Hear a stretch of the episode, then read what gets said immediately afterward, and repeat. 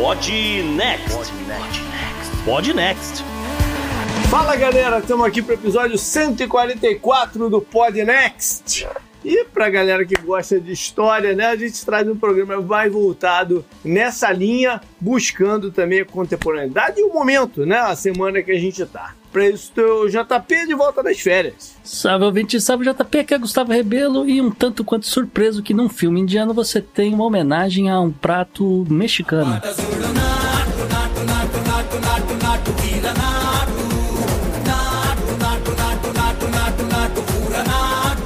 Na, na, música, né? Nacho, Nacho. Olha, Ai, não. meu Deus do céu. E, e o programa acabou.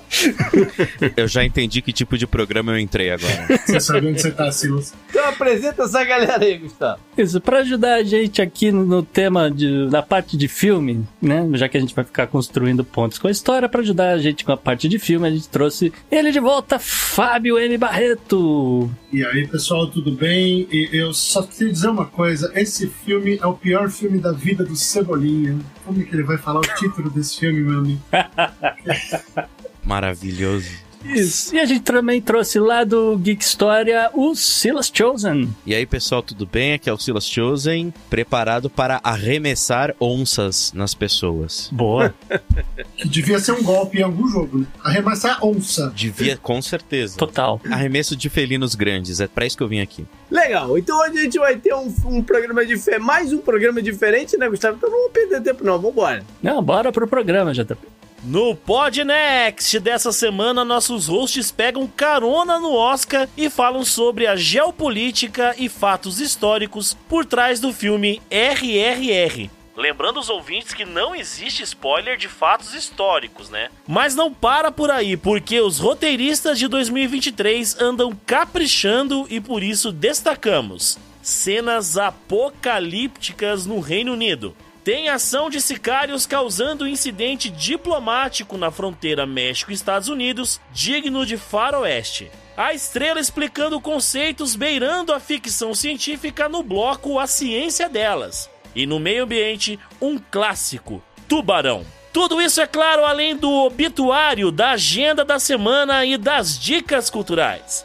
Assinantes do Podnext Confidencial, que vale lembrar, concorrerão a quatro sorteios programados para esse mês, terão acesso a dados do universo da gastronomia. Tem Nigéria no follow-up, um resgate de adolescentes na Califórnia no Good Vibes e conheça a história de um Florida Man profissional do trambique. Rapaz, até tirei o chapéu para esse cidadão, viu? E aí, bora pro programa?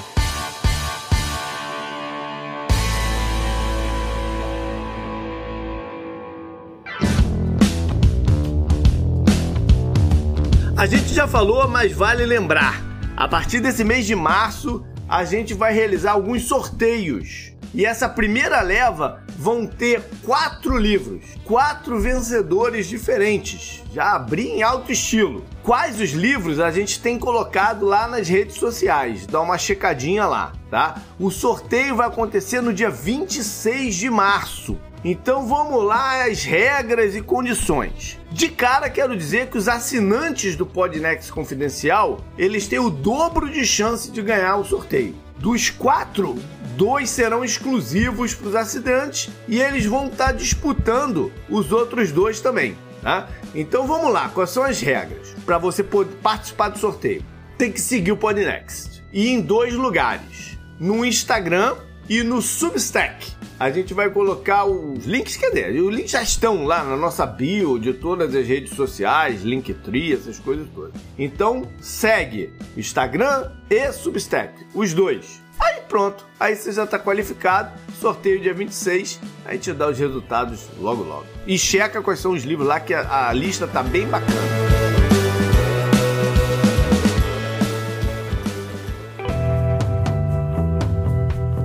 Assunto quente da semana.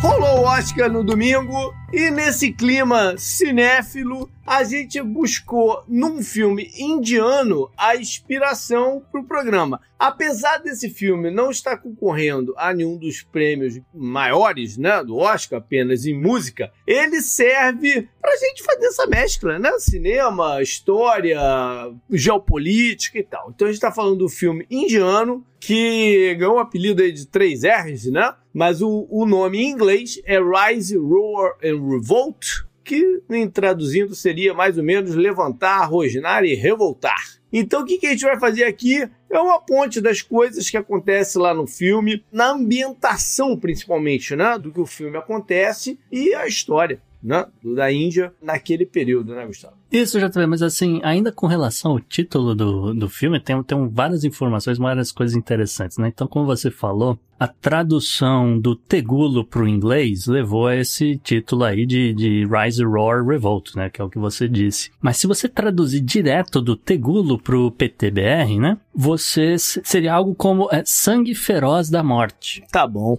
Mas quando eles lançam o filme lá na Índia, eles já não lançam nas duas línguas? Não. O filme saiu completamente em Tegulo. Eu não sei se dublaram, eu duvido muito. Talvez tenha sido legendado. Agora, o Silas me contou uma coisa que eu não sabia com relação ao título desse filme. Pois é, o RRR, na verdade, ele começou como uma homenagem pro diretor do filme e os dois atores principais, que são três nomes muito pesados do cinema tegulo, do cinema indiano como um todo. O N.T. Ramahal Jr., que interpreta o Bin, o Ramcharan, que interpreta o Raju, e o S.S. Rajamouli. Como tem R para tudo quanto é lado, eles estavam chamando o filme de RRR. E aí, mas isso durante a produção, enquanto eles não pensavam no hum. nome oficial. E aí pegou, ficou RRR. Algum desses três aí a gente conhece de outras produções, de algumas coisas mais conhecidas aqui no Ocidente ou não? Eles só são famosos lá no, no, no cenário deles? Ah, eu acho difícil dizer. Eu não sei dizer o que é, o que é muito famoso aqui para os lados do Ocidente, é. mas eles, mas tudo o, o, o, cinema indiano ele é gigantesco, né? Ele é, é, é. maior que Hollywood em algumas instâncias e então eles são. Eu tava lendo bastante sobre o filme e, tipo, o pessoal tem uma relação com o cinema muito, muito eufórica lá, de, da, da galera rasgar jornal só pra jogar pra cima papel picado na hora que aparece o nome do ator na, na tela. Caramba. Assim, esse é o nível de festa, é final de Copa do cinema na Índia. Quando lança um filme é, pesado, um filme pesado no sentido de grandioso, como esse aí, no caso. Isso, é, exatamente. A galera curte, curte pra caramba. Já pensou se a moda pega no Brasil? Nossa.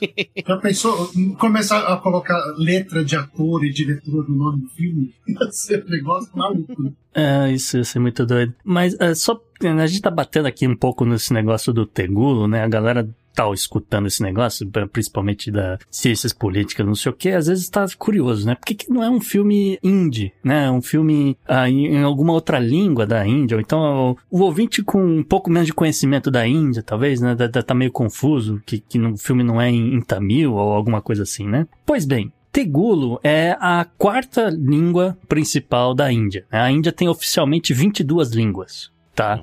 É e... fácil, é fácil transitar Nossa. lá. Exatamente. E esse triplo R, vou chamar de triplo R, se ninguém se incomodar muito. triplo R, vai. Triplo R. Esse triplo R se tornou a segunda maior bilheteria da história da Índia. Só que assim, a segunda maior bilheteria da história do cinema indiano também é desse diretor, do Rajamouli, tá? Ele, ele, fez uma sequência de um, de novo, outro blockbuster que a Índia inteira estava esperando para assistir, não sei o quê, e ele conseguiu emplacar o segundo lugar. O primeiro lugar é um filme que é chamado Dangal, que é coproduzido pela Disney indiana. Como assim? A Disney Disney ou você tá fazendo uma metáfora? Não, a, a Disney Disney, a Disney ah. Studios India. E uma outra, ainda com relação a essa coisa do cinema indiano, o filme, na verdade, é considerado como sendo de Tollywood, né, com T, no lugar de Bollywood, que é geralmente como a galera chama o cinema indiano. Porque, assim, o B de Bollywood, entendo eu que vem de Bombaim, que é uma cidade no, no, meio, assim, da costa oeste da Índia. E o T, como a gente falou, vem de Telangana, né? Que é onde a, tem essa galera que fala o Tegulo, que é essa língua. Olha aí. Pra mim, tudo era, era Bollywood. É. Bollywood era um mercado do, do negócio. E aí você vai falar, não é nada, não é nada. Pô, será que tem tanta gente que fala essa língua mesmo? São 86 milhões de falantes, JP. Olha isso. É. JP, essa questão do nome Hollywood, é, acho que é muito mais. Nossa, meu, o Ocidente pegou isso. Do pra, que eles pra mesmo encarar. Ele- Eles até usam, eles, eles usam, é bom pro marketing. Foi lá e, e definiu: olha, esse é o cinema indiano. Só que agora, como a gente tá vendo que tem essa, essa força muito grande, e o cinema de lá é o, é o cinema que mais produz. É, isso é uma coisa importante de falar, que em questão de volume de filmes, ninguém produz mais filme que. Sim. A gente não tá falando aqui de, de, de- de dinheiro, tá falando de número de produções. número de né? produções. Então É. você tem um cinema muito. é, E é um cinema que não necessariamente é um cinema tipo exportação, né? Nem todos os filmes saem. Você vê, o Brasil, o Brasil ainda tá naquela fase de, consumir tudo da Coreia. A gente não consome muita coisa que vem da Índia. Mas a produção de lá é extremamente numérica. É, se você olhar a qualidade, até o triple R aí, é, olhar a qualidade de filmagem, ela, ah, as cenas são lindas. o- tudo muito bonito, né? Tudo É maravilhoso. feito. É, visualmente é sempre um espetáculo. Por quê? Aquela, ah, especialmente a tradução da música, você mete música em tudo quanto é canto. Então você faz com que essa mobilidade, isso eleve a qualidade técnica do lugar. Você falou uma coisa que me toca, porque toda vez que eu penso em filme indiano, eu penso realmente em muita música dentro do filme. Sim, era uma característica deles, né? Esse- Até esse É. próprio filme, que é- era para ser um filme de ação, né? Ele tem que Ele tem três músicas, né? Ele tem, contando com a música final, ele tem a. Quatro. Então É, eu não estava contando o final. São quatro músicas. E uma coisa que é bem peculiar nesse filme, Jota, é que ele. A música, ela faz parte do roteiro. Ela conta a história. Uhum. Então, a primeira grande música, quando lá os, os dois protagonistas se encontram, ela basicamente pergunta: o que será que vai acontecer da amizade desses dois? Uhum. E ela fala, vai dar merda, não vai dar merda, e você fica. Se você não presta atenção na música, você não entende a história. Sim. Porque a música, ela é até por um lado óbvio nesse aspecto, mas ela se integra ao roteiro. E aí tem toda a dança, que sempre traz aquela união, blá, blá, blá. Então, o que aconteceu é que Bollywood ficou tão grande que agora eles estão, imagino eu, eu não manjo tanto de cinema indiano, mas imagino eu que agora as regiões da Índia estão tentando conquistar protagonismo. Uhum. É a mesma coisa você começar a ter uma grande indústria no Brasil e começar uma briga São Paulo e Rio, pra ver quem faz mais filme, quem é melhor. E quem vai ganhar é o Nordeste. né?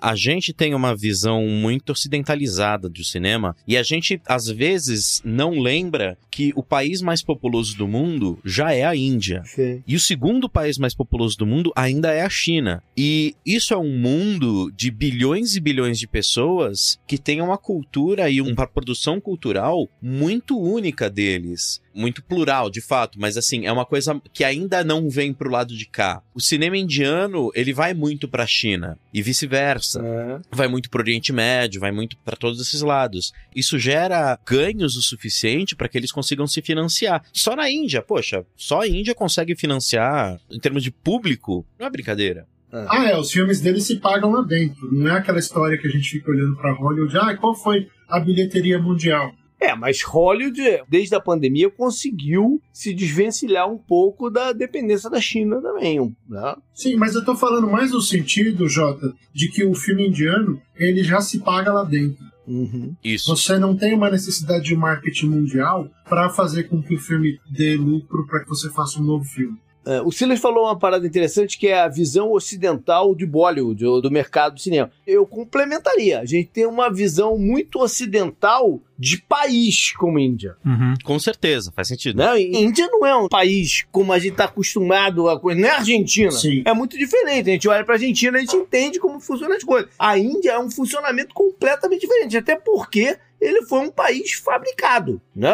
As fronteiras e a- as delimitações políticas dele foi fabricado via diversas ocupações. A última, a inglesa, que sim vai dar margem ao roteiro do filme, né, Gustavo? Isso, JP. Então acho que aí nesse momento, a gente pode falar um pouco mais detalhes do filme depois, mas nesse momento acho que é importante pedir para os convidados, já que eles são aí da área do cinema, fazer uma sinopse do filme para quem não assistiu, não pretende assistir ou está somente ouvindo sobre esse filme agora. Tamo junto, tamo junto. Ô Silas, acho que a grande pergunta é: a gente faz uma sinopse séria ou a real do filme? Ou a gente faz uma sinopse realista.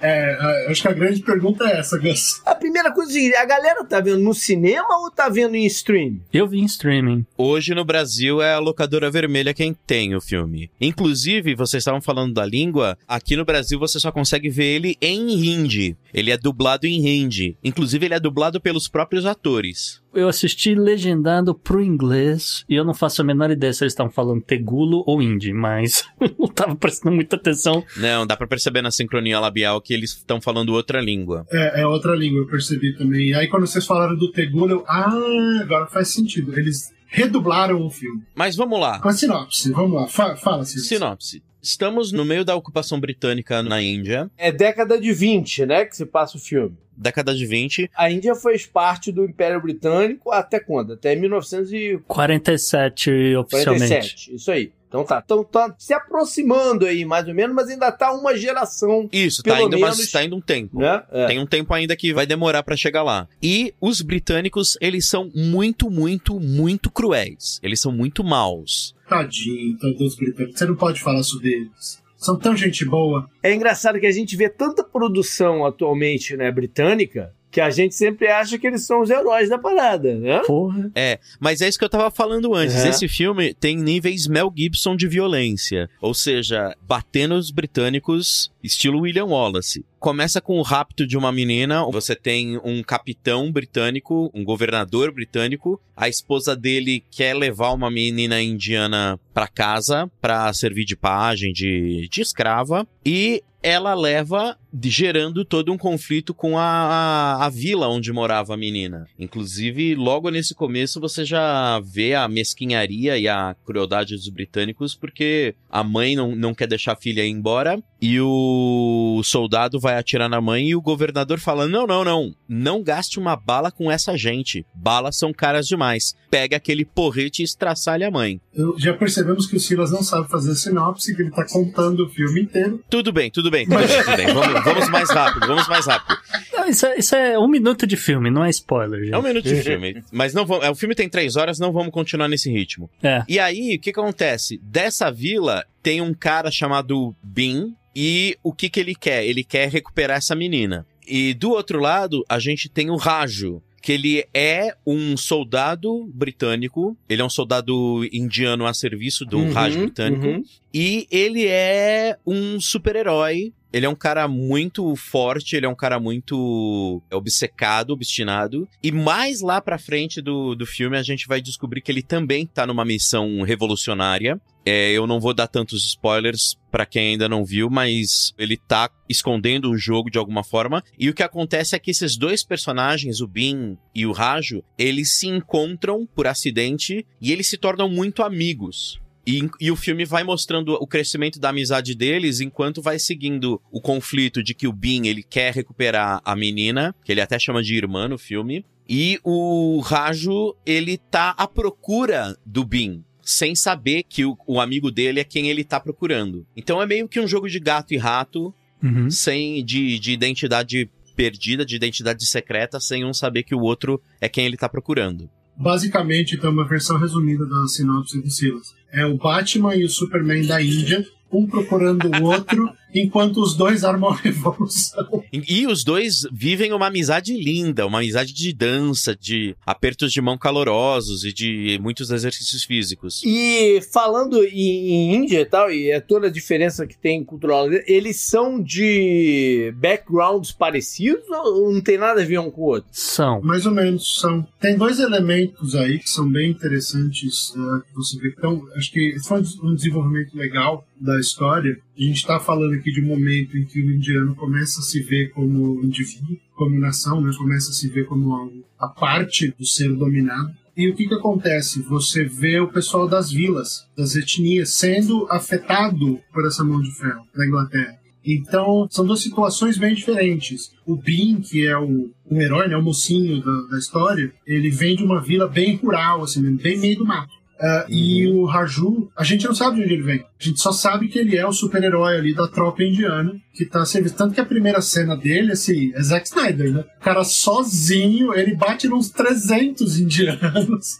Caramba, é literalmente, não é exagero, é 300 pessoas segurando ele. Porra. Ele sai batendo, ele toma porrada, toma pedrada na cabeça e nada para ele. Mas ele era do exército, ele, ele tava apanhando então da galera local. Do, do- Da galera Isso, local. de uma galera que tava protestando, inclusive. Eles estavam protestando a, a prisão de um líder deles, inclusive. Exato. E o que que rola, Jota? Aqui ali você. É obviamente que essa cena tem um significado muito grande, que é mostrar o poder do indiano sendo usado pro mestre errado, né? Uhum. Você tem ali um super indiano descendo o cacete em 300 outros indianos e ninguém faz nada. E ele passa por cima de todo mundo porque ele realmente tem esse poder. Então você vai descobrindo aos poucos qual é o, background do Raju, mas você percebe que os dois, quando começa a falar, isso é um problema do roteiro, eles começam a falar que o Raju tem um pezinho numa vila lá na frente.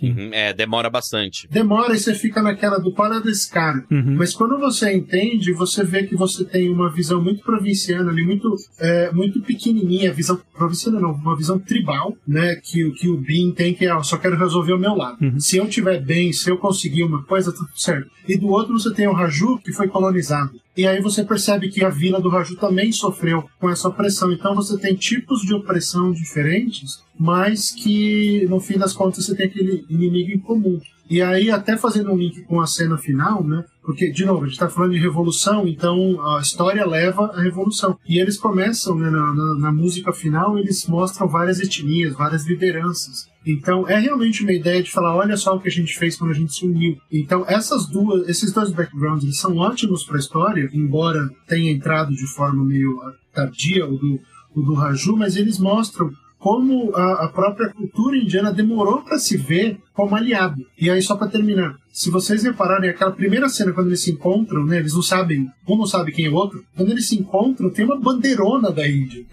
Tem, tem mesmo. É um hero flight, assim, são dois heróis dando a mão, bandeirão esticado, flam- flamulando ao vento. Mas já existia bandeira da Índia nessa época?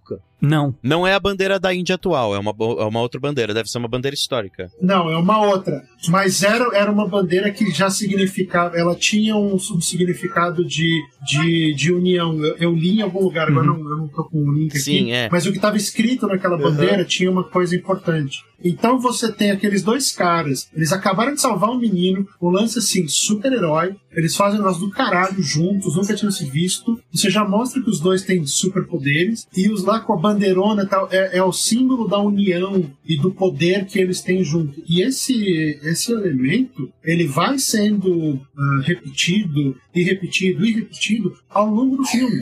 Né? É a grande mensagem dessa revolução. Assim, a revolução de independência da Índia, que é isso que a gente está falando aqui, ela começa com esses pequenos movimentos, não sei o que, na década de 20, década de 30, assim por diante. Eventualmente vai entrar na década de 40, ela só vai se resolver de, de fato com um acordo com o Reino Unido em 1947. Né, que Depois da Segunda Guerra. depois da Segunda Guerra, exatamente. O mesmo acordo de 1947 que vai separar o Paquistão da Índia, né? Então tem um, tem um monte de consequências. Esse, na verdade, é um outro assunto, né? Que a gente, de repente, vai até, vai até trazer um outro programa para isso. Né? Falar dessa construção do, do, do- de Índia como um país. É, não, e, e você falou a coisa certa, JP, porque, assim, são várias revoluções. Não existe ainda o país Índia Uhum. abraçado sobre uma bandeira, né, Pra fazer aqui a ponte com o Barreto, que é- tá começando a criar uma identidade, que acho que é, é um pouco essa a mensagem do filme. Olha, a Índia está se descobrindo, a Índia está se entendendo. Talvez a mensagem do filme seja mais uma de.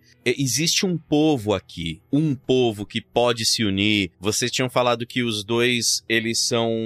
Eles têm um background parecido. Porém, o Raju, ele é um cara bem mais culto do que o Bin. Ele até ajuda o Bin a dar em cima de uma britânica bonitinha e. Ah, não, eu falei, eu, eu falei parecido na questão dos dois virem de vilas. Sim, E- sim. Sim, mas nesse sentido de localização, não no sentido Entendi. de background cultural. Entendi, entendi. Mas os dois, mesmo, eles têm as suas diferenças. Eu tava vendo o diretor do filme falando porque os dois personagens, eles são in- inspirados em pessoas de verdade. Boa. O, o diretor do filme, ele, viu que os dois eram contemporâneos, porém os dois nunca tinham se conhecido. E ele pensou, o que aconteceria se eles se conhecessem e se eles fossem super amigos? Uhum. Em todos os sentidos, até no de quadrinhos. Se eles fossem super amigos mesmo. Seria, assim, deixa eu trazer de novo pra história. Ah, claro, claro. É, seria algo como se, ah, em termos de, se fosse trazer pra realidade brasileira. Então, muitas aspas aqui, ouvinte, tá? Mas eh, eu tô tentando emular o que, que o cara fez nesse filme, tá? Seria algo como se alguém fizesse um filme no Brasil trazendo os líderes da conjuração baiana, os alfaiates ah, João de Deus do Nascimento e Manuel Faustino dos Santos Lira, e que,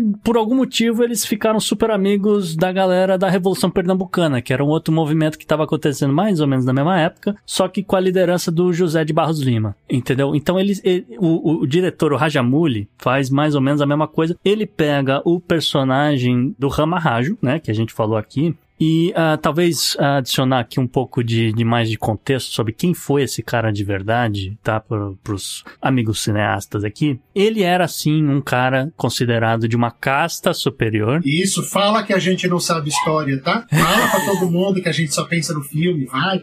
Eu tô aqui pra. Eu tô Eu aqui também pra tô. Eu tô aqui pra, pra isso mesmo. Então, é, ele era assim um cara de casta superior, considerado na Índia um cara de casta superior. É, ele não era policial, tá? Isso aí foi uma, uma, uma liberdade aí do, do coisa. Mas por ser um cara de casta superior, de repente vocês podem até explorar um pouco isso mais pra frente, falar como ele é o cara que dá a liderança pro BIM, pros outros, né, as outras ah, pessoas, etc, depois no, do meio pro final. Agora, ah, ainda com relação ao background dele, ele é um cara de uma família originária de Andhra Pradesh, que tá nessa região de pessoas falantes de, de Tegulo. Foi sim, né, como a gente já adiantou aqui, um revolucionário indiano, e ele empreendeu uma campanha armada contra o domínio colonial britânico da Índia. Isso é importante porque a, a Índia, nessa época, de fato, é um país cheio de tribos, e a galera tá lutando contra canhões e mosquetes e o diabo 4 usando arco e flecha. E é interessante que provavelmente era uma movimentação local, não era uma movimentação pensando num, num, num país Índia, Claro que é, exato. né? Era uma movimentação local. Claro, claro, é, exatamente. E o, o, o estopim pra esse cara, né, pro Rajo e pra porrada, e aqui acho que até é bom dizer, os britânicos no filme são representados como uns, uns fascistas, uns malditos extremamente cruéis, né? Pois bem, eles eram mesmo. E eram muito, tá? Porque o estopim pro Rágio ir pra porrada foi o que ele chama da Lei da Floresta de Madras de 1882, que basicamente falou pros caras, olha, vocês aí das tribos dessa região, a floresta é de vocês, vocês podem fazer o que vocês quiserem desde que ninguém saia da floresta. Tá? Então seria equivalente, por exemplo, no Brasil, você falar, olha, Yanomami, aqui essa área de floresta é toda sua, mas você não pode sair dessa área. Se você sair dessa área, eu posso te matar, eu posso te prender, eu posso fazer o que quiser com você. Então, o que que aconteceu? Eventualmente, essa galera dessas, dessas tribos, etc., tinha que sair da floresta porque tinha que produzir comida, tinha que buscar remédio, buscar um monte de coisa Mas saía na clandestinidade. saía na clandestinidade, tomava porrada dos britânicos quando não acabava a comida, porque, né, de uma época do ano, de repente, né, pode acabar comida, pode acabar precisar de um remédio pra alguma doença, não sei o quê. Então a galera tava morrendo de fome, a galera tava morrendo de, de, de doenças, como eu falei, e só que estavam lá confinados, ficavam confinados no, no- nessa região. Aí o cara ficou possesso, né, falou, "Pô, caramba, eu vou onde eu quiser, né, eu, eu, eu, eu- preciso buscar comida, preciso alimentar meu povo aqui e tal, não sei o quê. Então, como eu falei, esse foi o estopim desse cara pra, pra partir pra porrada. Eventualmente ele vai reunir forças ali com outros nativos, com fazendeiros que só podiam, né, produzir comida ali naquele pedacinho ali de terra descampada. Ele vai juntar mais outros simpatizantes, etc. Eles vão formar uma, uma guerrilha e eles vão descer o cacete nos britânicos. E o Raja, ele ainda tinha um negócio que era muito curioso, que ele mais ou menos sabia onde é que ficavam ali as delegacias da polícia mesmo britânica, sabia que ali ia ter armamentos, então ele, ele armava umas tocaias, invadia as delegacias, descia o cacete no- nos britânicos, roubava as armas e ele deixava uma carta pra quem encontrasse depois a delegacia toda destruída, dizendo que, olha, a gente veio aqui no dia tal, a gente aproveitou esse momento aqui que vocês estavam fazendo não sei o que, e, tipo, contou o plano inteiro dele, de como ele fez o assalto à delegacia. Isso, obviamente, humilhava os britânicos, que falaram, como assim? A gente tem um baita esquema aqui de segurança aqui pro, no nosso paiol, isso e aquilo, né? Agora eu tô começando a entender a, a ligação com, com o Coração Valente. Aham. Que é baseado num cara e aí se fantasia em cima dessa pessoa, né? Isso, exatamente. Isso. Inclusive, essa ideia, esse fato histórico de que ele roubava armas faz muito sentido com o filme. Já que mais pra frente você descobre que toda a questão dele é conseguir armas pro povo. Isso. E o outro cara? O outro cara era literalmente um bicho do mato, né? Exatamente. Nossa, exatamente, um Tarzan. Ele é o Tarzan, ele é considerado como um sujeito de uma casta inferior. A gente vai falar mais de castas mais pra frente. Olha aí, isso é interessante. Aham. É, então é importante mencionar, né? O, o Komarambin, que é o nome dele, ele era um cara de uma casta inferior, um bicho do mato. Ele não era muçulmano. Atenção para essa ligação de casta inferior com sendo muçulmano. Pera aí, o outro era muçulmano? Não, o Rajo, JP, ele era um cara de uma casta superior, ele, ele cultua Tá. deuses hindus, etc. Tá, tá. Era uma outra parada. O Bin não, o Bin, eu não sei o que, que ele cultuava agora, realmente, porque eu não, não fui a fundo nesse É? sentido, mas eu sei dizer que ele não era muçulmano. Tá. É, porque no filme ele se fantasia de muçulmano pra se disfarçar ali no meio do povo. É, mas depois ele até fala, eu não sou Isso. muçulmano, tudo isso daqui era...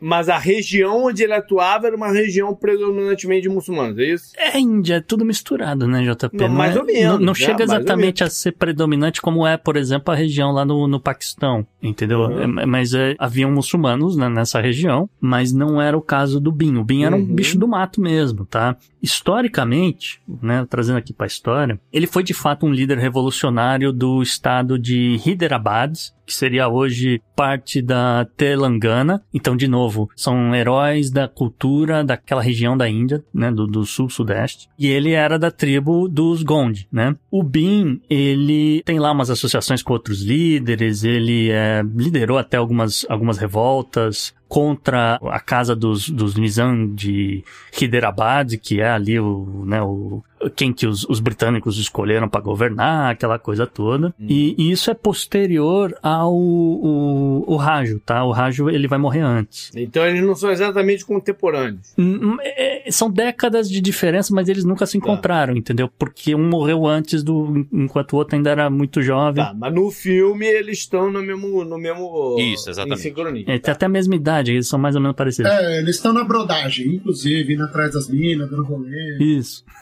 Então Literalmente. e- esse aqui já é mais perto. A história dele, de, de verdade, já é mais perto da, da independência mesmo da Índia. Exatamente, já bem. Então, por exemplo, o Bin, ele vai morrer na vida real aqui em 1946, né? Um pouco antes Quase, viu? Quase, quase, viu? É, em, em, em em 46, no, o- ali antes do fim da, da rebelião de Telangana, tá? Que é uma, uma rebelião separatista dessa região do sul da É. Índia, tarará, tarará. E ele, então ele não vai ver o final dessa revolução. Logo depois que essa revolução acaba, 1947, a Índia consegue a independência do Reino Unido, tá? Então é- é- é- ele não chegou a ver, aliás, nenhum dos dois chegou a ver o, a Uhum. Índia independente, tá certo? Agora, ele também virou um, um símbolo do folclore dos povos aí dessa região do sul. Ele é cultuado como um deus na Índia, tá? É um semideus, né? Mas enfim. Uma, humanoide ou meio com cara de bicho? Assim? é tipo é o ficaram? Hércules, entendeu? Uma parada meio de Entendi. semideus. Esse subiu na vida, velho. É.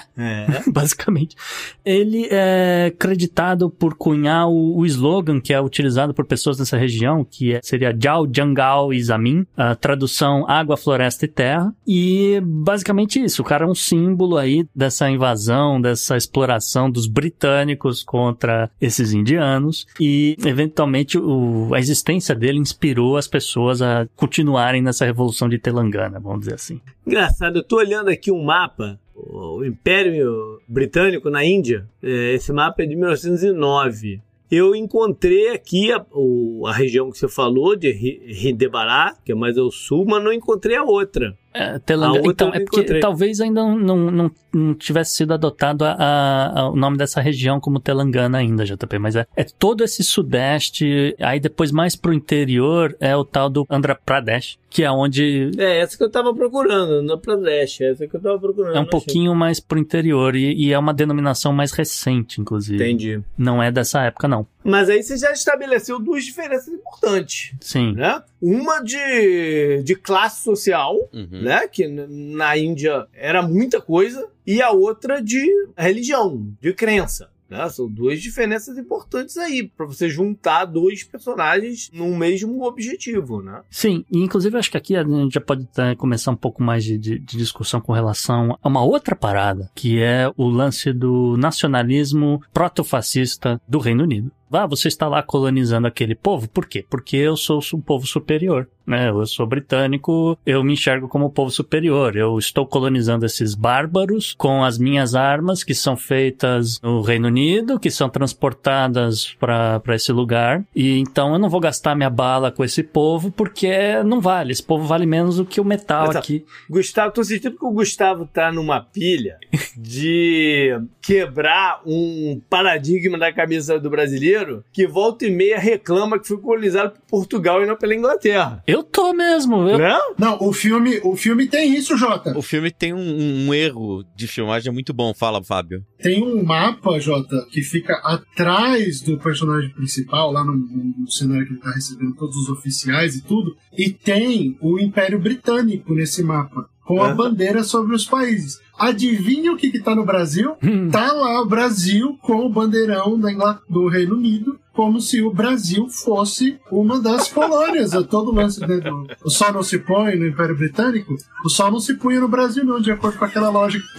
Na hora que eu vi, eu vi, cara, os caras realmente por quê, gente? A gente tem que entender uma coisa nesse filme. Tá falando da história, uhum. dos personagens e tudo mais. É, esse filme, é um filme feito por indianos com a visão da Índia, a Sim. visão do indiano sobre aquele momento histórico. Né? É a mesma coisa que a gente pensar num filme brasileiro feito por negros com a visão sobre a escravidão. Vai ser, inevitavelmente, e tem que ser, uma visão crítica, uma visão. Com certeza. Uh, uma visão combativa, uma visão de oposição total àquele momento tosco que aconteceu. E não tá errado, porque é o, é, é o, testemunho dos caras. A gente não tá fazendo julgo aqui do, do caso de certo ou errado. É outra parada. E periga ser criticado mesmo dentro da Índia por grupos que têm uma visão diferente do que aqueles caras que filmaram. Entendeu? Isso é curioso. Exato, exato. Porque a maior separação entre o, o Raju e o Pin é que, assim, como foi colocado, o Raju ele é um cara mais sofisticado ele é oficial inglês, embora ele venha de vila, ele, ele abraçou tudo aquilo, depois a gente descobre por quê. Mas ele abraçou tudo aqui, ele, ele é o próprio inglês. Né? Ele, ele fala inglês, Barreto. É, ele fala. Tem, uma, é. tem uma barreira de língua, é, esse filme tem umas barreiras de língua que, que são muito interessantes. Porque tem, tem, um, tem um romancezinho bobinho, ele é bem bobinho né, no filme, que de fato os dois personagens não se entendem. E o filme não vai lá e coloca um jeito deles se entenderem não tem aquela mudança de língua que, o amor faz os dois se conversar. Não, eles, eles começam sem se entender e terminam sem se entender.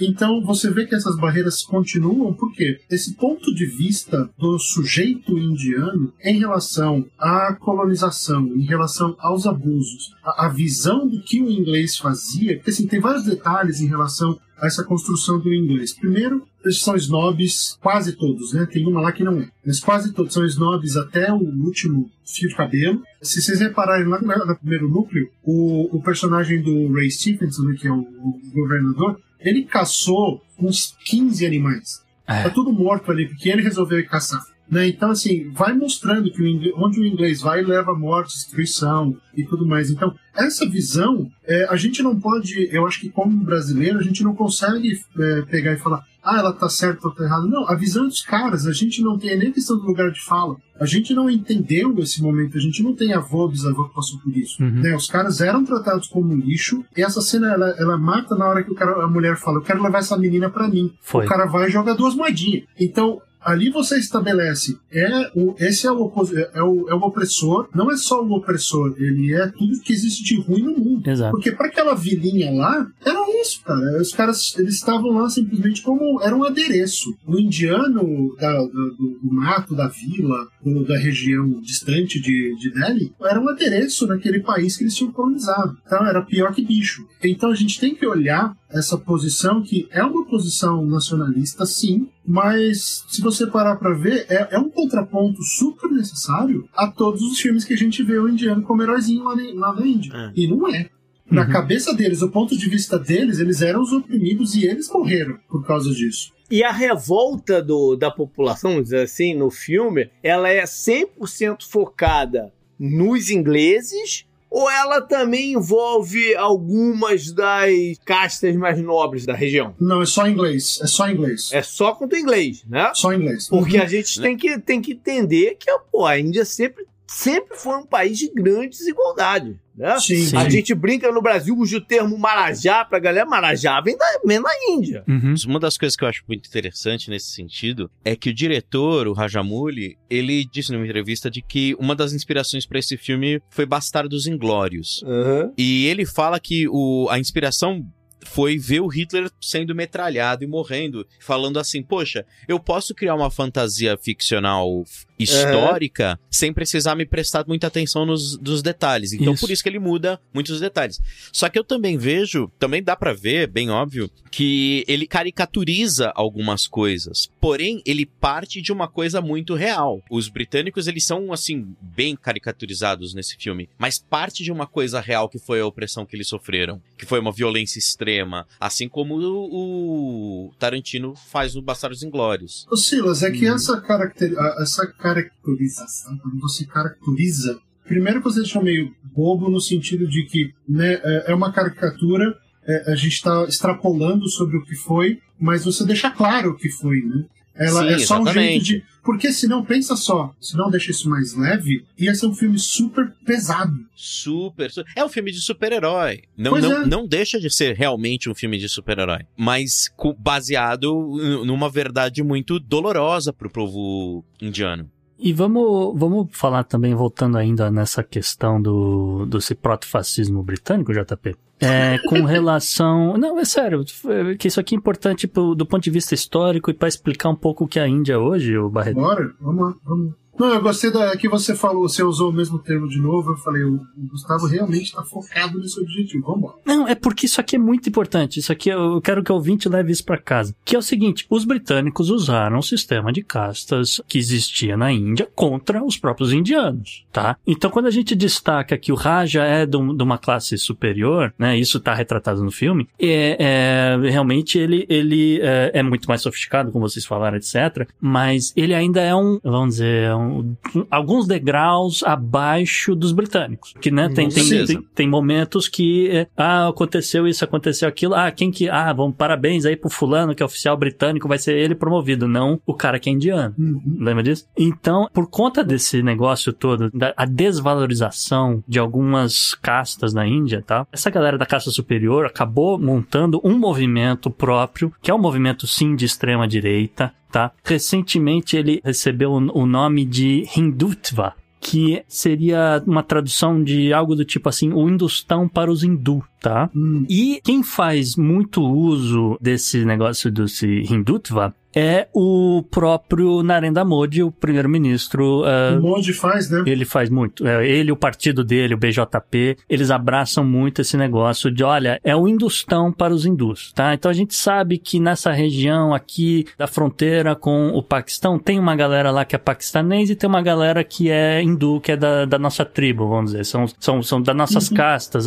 pra ficar um pouco melhor. Então é o seguinte, a gente vai tocar essa galera do Paquistão pra fora, a gente vai tocar esses muçulmanos pra fora, porque eles são lixo, só presta a galera que é hindu. Então ele usa isso pra justificar todas essas práticas políticas dele. Tem um documentário recente que mostra um pouco dessa. Aí, aí a gente já tá falando da época da formação das fronteiras e tal, e da migração da galera muçulmana da Índia pra sair pro Paquistão, que é o, o documentário que se chama Miss Marvel, da Disney Plus.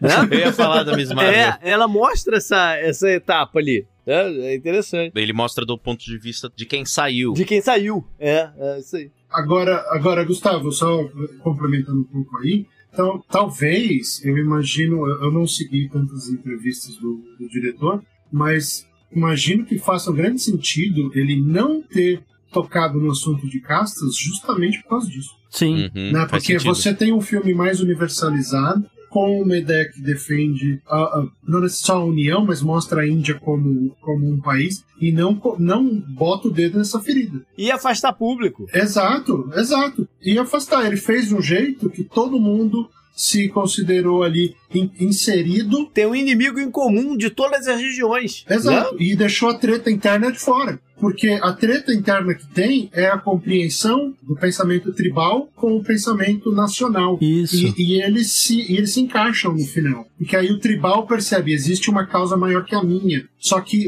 a causa grande também reconhece que o tribal é importante. Então é um filme que ele é nacionalista, mas ele continua. Veja só que coisa louca. Em 1947 o país foi criado. É, e até hoje eles ainda estão no momento de, de tentar se entender como uma união. Isso. Então, é, por isso que você falou, eu imagino que ele não trabalhou castas, exatamente por isso. Ele deixou o Raju como sofisticado por ser é, colonizado, Hum. não por ele ser de uma casta. Tanto que é Uhum. que ele bota o pai do Raju como um chefe lá de, de tribo no meio do mato também. Ele não Exatamente. coloca ele como ninguém superior e tal. Era um cara, inclusive, respeitado, que pensava nos outros. Era um sujeito do povo. Era uma liderança mesmo. Então, E essa coisa de, de- dessa entrelace dos indianos dentro da sociedade inglesa lá, é, não é presença no exército, na polícia e tal, é muito diferente, por exemplo, de como o, dentro do exército americano tinham alguns nativos americanos trabalhando para o exército. A forma como eles foram absorvidos foi diferente. Né? E como eles foram usados para conseguir os objetivos. Era muito diferente. Jota, você tá falando da, da Segunda Guerra ou você tá falando de algum outro conflito? Não, esqueci. falando, tô falando uh, aqui, em geral, porque você tinha o- os indianos dentro do exército inglês aqui, ponto. E nos Estados Unidos você tinha os nativos dentro do exército americano que foram para dentro do território deles lá para garantir o pedaço de terra para os americanos e tal. É diferente. Sim, porque a gente tem que, tem que olhar para uma questão de, de ponto de vista, né? Você tinha uma população imensa na Índia que não foi exterminada como a população nativa americana foi. Sim. Então você, as, quando a situação meio que se ah, normalizou em favor da Inglaterra, você tinha uma população imensa que precisava ser controlada por, por rostos familiares. Uhum, então uhum. eles tiveram essa assimilação de, de, de tropas ou de policiais e, enfim, toda essa força de segurança que era local e, e foi até uma ferramenta de assimilação. Até hoje, quando tu vai assistir lá aquela patuscada da troca de guarda lá no Palácio de Buckingham, você tem lá o, a galera indiana vindo junto com os caras. Tem, tem a unidade lá no, no meio da paradinha lá. Da paradinha, literalmente, não, é uma parada que, que acontece lá. É, digo, digo de passagem, se você é um turista que vai pra Inglaterra, é tremenda roubada. Seria uma das suas últimas prioridades de gastar seu tempo na Inglaterra é assistir essa, essa patuscada. Pô, eu assisti a Patuscada. Ah, é chato pra É, vamos só voltando aqui mais um pouquinho é, para a Índia atual, né? Essa ideia do Modi, como ele justifica as coisas dele, etc. E ainda trazer aqui alguma- alguns detalhes aqui que eu acho que é importante, né? O primeiro é que assim, o, o governo da Índia financiou esse filme, tá? O JP talvez Uhum. não saiba, mas esse filme é RRR, Triple R, é o filme mais caro produzido na Índia na história. E de- a gente sabe, já, já definimos aqui, já falamos que os caras produzem filme a rodo, Uhum. certo? Também aquela quantidade de bicho lá naquela cena, esse cara, né? Caramba. eu sei que foi feito. Não, não, mas mesmo o efeito. Aquela Aquilo cena é é efeito foda. caro. Aquela cena é sensacional. É, então, assim, é o filme mais caro, é, é dinheiro do governo da Índia, tá? E é- ele colocou dinheiro nessa produtora que é de, de, de novo, dessa região de Telangana. Por que ele fez isso? Ah, Pode ser porque ele tenha gostado dos caras? Pode ser, tá? Agora, se você for olhar, por exemplo, com dados regionais de pesquisa de aprovação do Narendra Modi, essa região de Telangana, ele tem 95% de aprovação. Então, é uma região que ele sabia que se ele colocasse dinheiro lá para produzir um filme, para fazer um negócio meio nacionalista, para colocar algumas ideias lá de, de interesse dele, ia sair um negócio do jeito que ele queria, tá? Então, um- tenha um pouco isso em mente. Por quê? Em, em contrapartida com, por exemplo, Bollywood, Bombay, Bombay, ele não tem tanto voto assim. Ele ainda tem uma aprovação grande nessa região do centro-oeste indiano, mas é muito menor. Tá ali no, no 50%, o que porra, isso é excelente, mas pro cara não. Entendeu? Então tenham isso em mente. Mas aí não seria mais interessante colocar esse volume de dinheiro lá e produzir um negócio lá que aumentasse a, a, popularidade na região? Não? Não necessariamente JP, porque se você pensar, ele teria muito mais controle num lugar que ele pode fazer o que ele quiser. Com com o volume de dinheiro que coloca, tu tem controle de qualquer lugar, cara. É, mas não, assim, Não? Não é, sei lá, na Índia é muito Sei dinheiro. É. Ele, ele colocou dinheiro na produtora. A produtora falou: vou Uhum. fazer um filme assim assado. Ah, não, tá ótimo, é isso mesmo. Entendeu? Ele só deu o, o- o ok pra sair o dinheiro. Deu pros parças, deu pros parças. não é isso? Isso, exatamente, JP. É isso que eu queria chegar. O cara ajudou os parceiros e tal. Agora, com relação ao filme, né? A gente já falou aqui, o diretor tomou ao- ao- várias liberdades eh, poéticas pra pra tentar juntar os dois, pra criar ali uma historinha e tal, não sei o quê. Mas assim, é- é- é- da mesma forma que Coração Valente não era o William Wallace, era o. o- o- Como assim? era o como Duke assim? lá da, de Edinburgh. Eu sei. Robert De Bruce. Robert the Bruce, isso mesmo. E aí, então, vou, vou deixar aqui para vocês comentarem mais aqui com relação a esses símbolos, né, do, do filme. Que, assim, pra, pra gente que é ocidental, né, que, que a gente já tava falando isso, a gente não percebeu muito essa coisa da casta, mas tava ali, né? Então, o que, que mais que tem ali de simbolismo que, que Na exalta... parte, de, na parte de religião, eles tocam na parte de religião? Ou pa- só por Muito- cima também? Não, muito pouco. Passa Muito por cima pouco. só. Ou seja, é um blockbuster. É, é chapa branca. Exatamente. Que não queria, eh, de fato, tornar o filme em nicho em nenhuma parte. Que queria to- abraçar todo mundo, né? É a ideia do blockbuster. É praticamente um, um high concept indiano que falou: não vamos comprar briga com ninguém, é, só com os ingleses, mas até aí o consumidor interno, beleza, os ingleses eram os putos mesmo. Não, e Hollywood tá batendo nos britânicos desde que existe também. Ninguém, ninguém É. vai reclamar disso. É que, é que esse jeito ficou tão cafona, né? Fica tão descarado. Só, Uhum. fo- só falta o Ray Stevenson falar: essas pessoas. Não, ele faz comentário racista no meio do faz, filme. faz. Os ingleses são todos assim, super afetados. É, mas eu queria, eu queria contrapor uma coisa aqui. Foi o Silas o Gustavo falou. Ah, o filme foi inspirado no Bastardos Inglórios. Não morre inglês suficiente. não tem tanto morto assim. Tem, tem duas cenas com grande matança de inglês. O resto do filme é de boas. E aliás, uma coisa que eu queria puxar também, o Bean, ele é um. A gente falou que ele é um cara bicho do mato, Tarzan, exatamente porque ele é um cara que ele usa os animais na, na atividade dele. E o começo, a apresentação dele é ele capturando um tigre e você não faz ideia de para que, que ele tá capturando o tigre. Depois você vai ver que ele na verdade tá invadindo o palácio dos britânicos com um monte de animal, tigre, onça, lobo. Então, olha só, o, o- o Gustavo, o Gustavo me enganou aqui. eh, Não deveria ter feito a comparação dele com o Tarzan. Deveria ter feito com o Mogli, então. É, Contudo, porque, Jota, ele é o cara, é, ele, ele é o link com a natureza. Isso, é isso, é onde eu queria chegar. Então, o Mogli é um menino que não queria ir para a civilização. Ele queria continuar na, na, na- na natureza. Mas o Mogli queria ser bicho. O Bin, qual que é o lance? O Bin é o cara que ele, ele tá em sintonia e ele sabe como usar. Ele faz duas coisas no filme, duas ou três. Ah, talvez três, mas eu lembro só de duas. Ele é o cara que ele tem as curas milagrosas para as coisas. Isso, exatamente. Enquanto o Raju tem o conhecimento da tecnologia, da arma, da sociedade eh, intelectualizada, o Bin tem o controle com a mãe, com a terra, com, com o conhecimento ancestral. Ele é o conhecimento ancest- ancestral, ele é o cara que vai lá. JP, o cara tomou um monte de paulada no joelho, tá tudo fodido num buraco. Aí o Bin vai lá, tira o cara do buraco, faz um- uma gosminha lá, bota no joelho do cara, o cara começa a andar. É, é o Fighter e o Mage, então. É parada. exato, é o, é o cleric, é, é mais um, um monk, É um assim, clérigo. né? é, Um é um clérigo, monk clérigo, é porque ele, é- ele, ele tem as paradinhas e ele luta.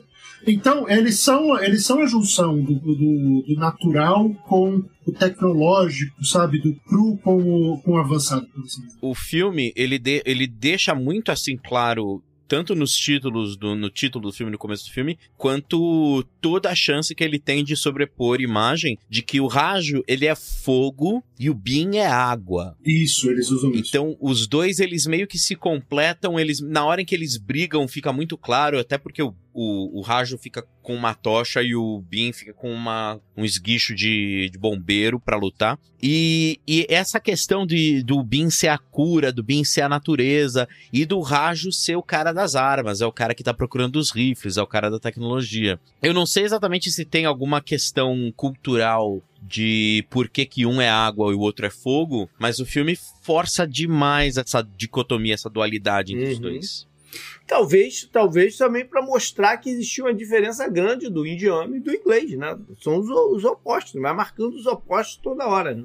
Sim, e porque também, né, Jota, o, quando pensa o seguinte, como o, o Bin é sempre colocado como o bonzinho. Né? Ele, ele aparece na história como bonzinho. Uhum. É, e até uma coisa que eu não sei se é um problema da legenda, das dublagens, mas assim, ele é apresentado como ele está vindo matar o governador. Ele não está indo matar o governador, ele está indo soltar a menina. Mas tudo bem. Então ele é sempre bonzinho. Você começa a ver o outro cara, ele é o super pau mandado do inglês. Então, esse super poder, né, porque é um filme de super-herói, é, o que o Raju tem ele é visto como um cara mau. Ele Sim. é, ele tá fazendo aquilo, ele tá batendo no indiano, ele tá passando por cima de todo mundo. Que depois você percebe, lá pelo duas horas e meia de filme, você percebe que essa cena em que ele bate em 300 indianos é que assim, porra, ele, tá, ele vai passar por cima de qualquer um pra cumprir a missão dele. É, fim justificam os meios, né? Que aí você, ah, ele tem, é, ele tem uma missão. Isso é um pouco de cagada do roteiro. Mas, assim, você olha pro Raju e vê o inglês. E você vê, olha só, por que esse cara não tá do nosso lado?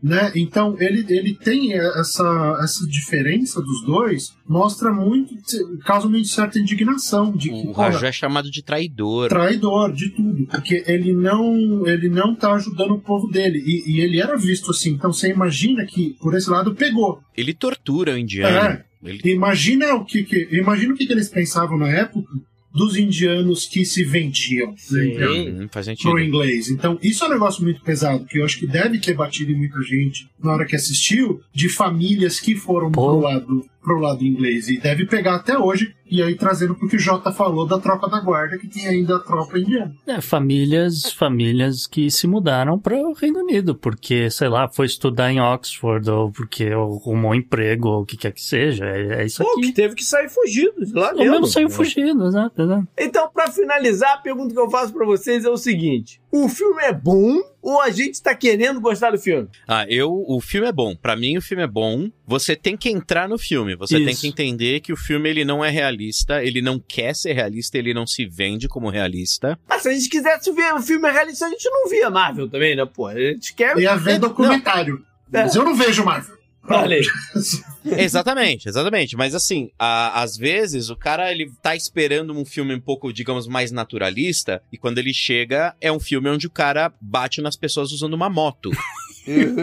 Sim, ele, ele pega a moto, Jota, ele pega a moto e começa a dar nos outros como se fosse um porrete. Isso, exatamente. Então, ele, ele é um filme, assim, muito caricato, mas é, um, é uma caricatura que funciona. Uhum. Porque ele é maximalista, ele tem tudo funcionando ao mesmo tempo. A fotografia do filme alinha as coisas de maneira perfeita. Tem um momento em que eles estão brigando lá no palácio e de repente uma tocha cai nos fogos de artifício Uhum. e aí tem uma câmera lenta de muito melhor gosto que o Zack Snyder. É. Que faz os fogos de artifício se alinharem exatamente com o Raju. Então, assim, ele, ele é um filme super performático. A fotografia é performática, a direção é performática, os atores estão em um nível muito louco. É um filme pra se divertir. Então, no nível cocaína mesmo, porque é muito louco o que eles fazem. Assim, o Silas gostou mais que eu. Cara, eu não sabia o que eu ia assistir. Sim. Todo mundo, é, o filme indiano, tá? E eu vi o trailer, aqueles caras pulando, câmera lenta, com foguinho na mão. Falei, super-herói, vambora. Vamos ver filme de fantasia. E aí come- tive umas boas surpresas. Foi uma coisa nacionalista, tem um, né, tem Uhum. fundo histórico e tal, embora não seja. Mas gostei da fotografia, Silas, mas o diretor tava muito louco das drogas também. Muito louco. Porque tinha muito louco. O cara colocou a câmera nos lugares, assim, não tinha porquê. Ele pegava e mudava a câmera de lado, botava a câmera. Só pra fazer um ângulo bacana, ele vamos pôr a Isso, câmera aqui em cima exatamente. agora. Tá todo mundo no chão, vamos pôr a câmera em cima da igreja. E aí a gente olha lá embaixo. E, e vamos botar a câmera atrás do arame. Então tinha um monte de coisa aqui, mas que diabo que esse cara tá fazendo, velho? Tá completamente louco. É, é um filme divertido. Sim. Ele, ele é o, o potencial de entretenimento dele é bem legal. O roteiro é bem esquisito. Tem umas coisas lá que talvez seja uma falta de contato com esse tipo de filme. Ele não é linear. É, o fato de ter escondido muita coisa, né? Ele esconde muita coisa até o final do segundo ato. Uhum. Tem um monte que de repente, olha, a gente tá fazendo isso. A história, na verdade, você tava achando que era essa, não é essa, não é outra. É, ele esconde motivação de personagem por muito tempo. É meia coisa meio de, de seriado japonês, né? Que vai começa a história do meio pro fim, aí depois volta pro começo, aí depois vai pro fim de novo. É, mas, mas Gus, tem aquele negócio do, da, do Chekhov's Gun, né? Que se você, que nem você mostra o Bin pegando o tigre. Ah, sim. "Hum, Alguma hora, te, te juro, tinha esquecido o tigre. É. Falei, tá bom. Pegou o tigre, tá bom, esqueceu, esqueceram do tigre. Mas aí o que acontece? Quando eles não falam nada, da história do Raju até lá no meio, que você vê a primeira tomada dele, criança, e do pai dele tomando tiro, você fala, porra, peraí, tem mais coisa aí. Então fica meio. Ficou meio esquisito nesse sentido. Mas é um filme divertido, tem umas loucuras, você vai ficar o tempo inteiro. Caralho, o que esses Isso. caras fizeram? Isso quer E, dizer. e a cena da, da a cena da invasão do, do palácio, ela é tão insana. É, assim, além do que você consegue pensar, ah, tem algum brasileiro que escreve coisa engraçada. Ninguém bate aquilo ali. Aquilo ali é doente, sabe? É um, é um lance meio taika, é, é, é taika com drogas. É. Mas aquela cena é muito divertida e, sim, se tiver tempo de assistir, muito tempo de assistir, porque o Isso. filme parece que não acaba. É, três horas de filme. O filme não acaba, mas é um filme divertido. Mas não acho que é tudo isso que estão falando, não. E a música não é pra levar Oscar, não. É só bonitinho.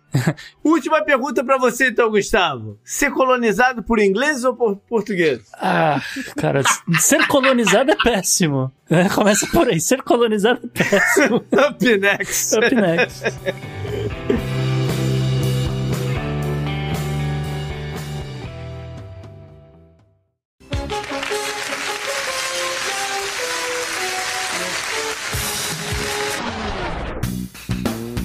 O personagem da semana foi muito interessante ele pintar aqui, né? Porque tem um background aí, né?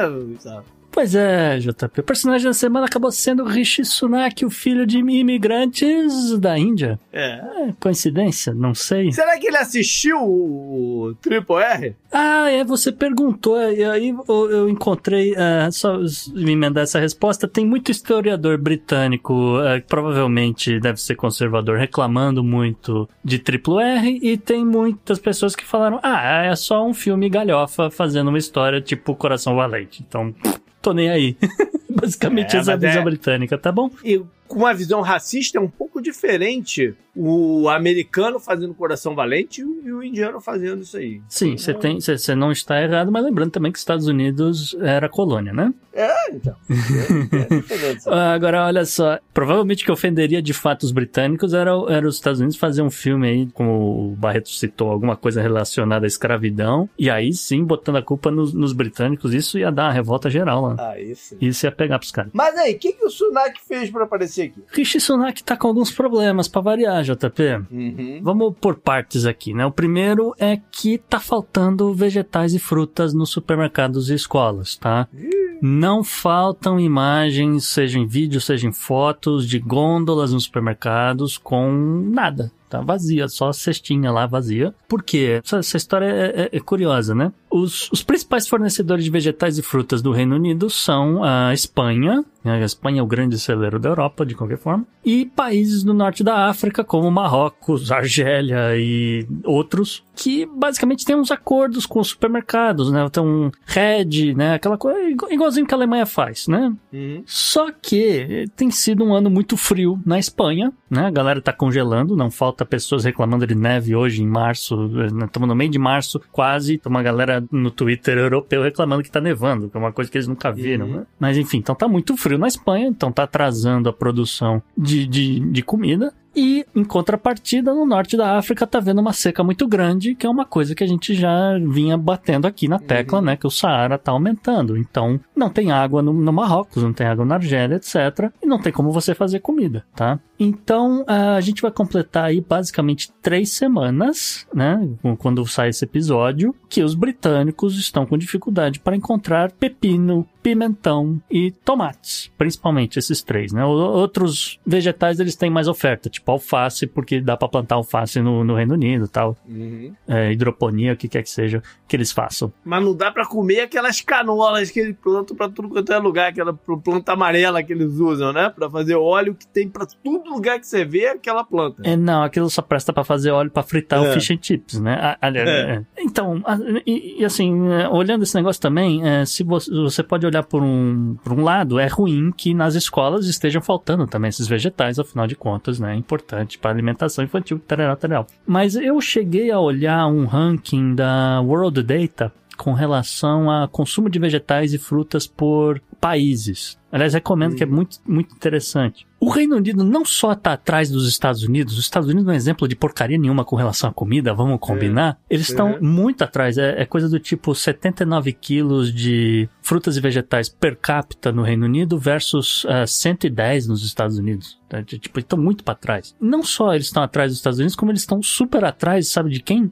Da União Soviética, 1991. Né? A União Soviética com N problemas só tinha banana e repolho e os caras ainda comiam muito mais banana e repolho do que os britânicos hoje em 2020, 2023, que é, que é o, a, os dados da onde eu, eu, tirei esse negócio. Mas enfim, estão é, com esse problema e os distribuidores, né, olham, né, eu tenho aqui um pouco de pepino, eu tenho aqui um pouco de tomate, para quem que eu vou vender? Eu vou vender para a União Europeia, porque a moeda deles está muito mais estável, o preço está muito melhor, então não favorece vender para aquela ilha ali, então, né, vai demorar aí mais um tempinho. Toma, Brexit. É, vai demorar aí mais um tempinho para resolver esse problema e por sorte ou não, talvez, saiu uma resolução nova aí que tá resolvendo as questões fronteiriças ainda, né, da Irlanda do Norte com a Irlanda. Uhum. Parece que o Reino Unido acatou a maior parte das, das exigências da União Europeia. A Ursula von der Leyen está muito feliz com o acordo, então deve ter favorecido a União Europeia. Ainda falta votar no parlamento, a galera tá discutindo aquela coisa, né? Mas ainda não foi exatamente isso que colocou ele aqui. Não, não foi exatamente isso, JP. Não é a galera saindo da Irlanda do Norte para comprar pepino na Irlanda. O que chamou a atenção também foi um tweet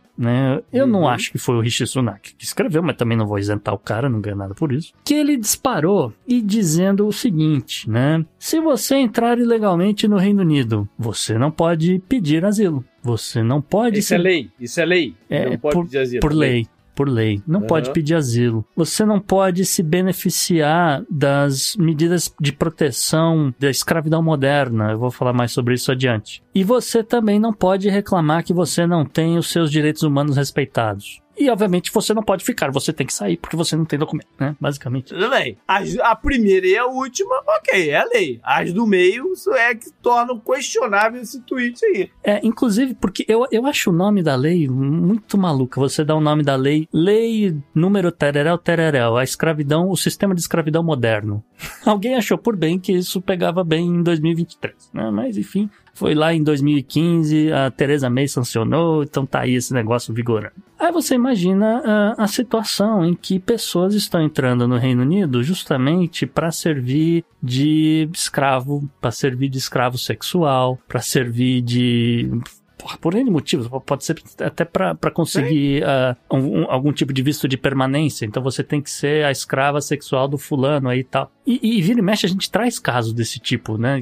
De pessoas que conseguiram fazer denúncia. Ah, e outros imigrantes ilegais, e outros imigrantes legais por motivos N, né? Isso, claro. Não, mas eu, eu, o que eu estou dizendo assim, eu já trouxe casos aqui né, né, de, de bizarro que de alguma forma conseguiram fazer a denúncia. A mulher tinha sido né, arranjado um casamento e ela era feita de empregada. E aí eu, com, com a denúncia, os caras tiveram que ressarcir ela, mil coisas aconteceram. Mas assim, você então não tem essa proteção legal contra esse tipo de atividade. A lei é justamente para isso. Era uma das bandeiras da Teresa May. Eu quero acabar com exploração sexual de pessoas, né, uhum. nessa ideia de escravo sexual. A segunda é que, olha, você chegou aqui de alguma forma porque você tá vindo refugiado de algum canto você saiu daquele seu canto porque você não tem condições de morar lá. Não, um exemplo completamente esdrúxulo, que é para não ficar pisando no, no, de sempre, sei lá, né, Ucrânia, essas coisas. Uhum. A pessoa, ela é, uh, ela é gay, né? Ela saiu lá da, de Uganda, porque Uganda tem uma das leis mais anti-LGBT do mundo, e foi morar no Reino Unido, porque fala inglês, aquela coisa, tem a certa proximidade, tem oferta de emprego, etc. E é um país muito mais liberal. E, e aí ela chega lá no, no Reino Unido e fala, olha, você não tem direito,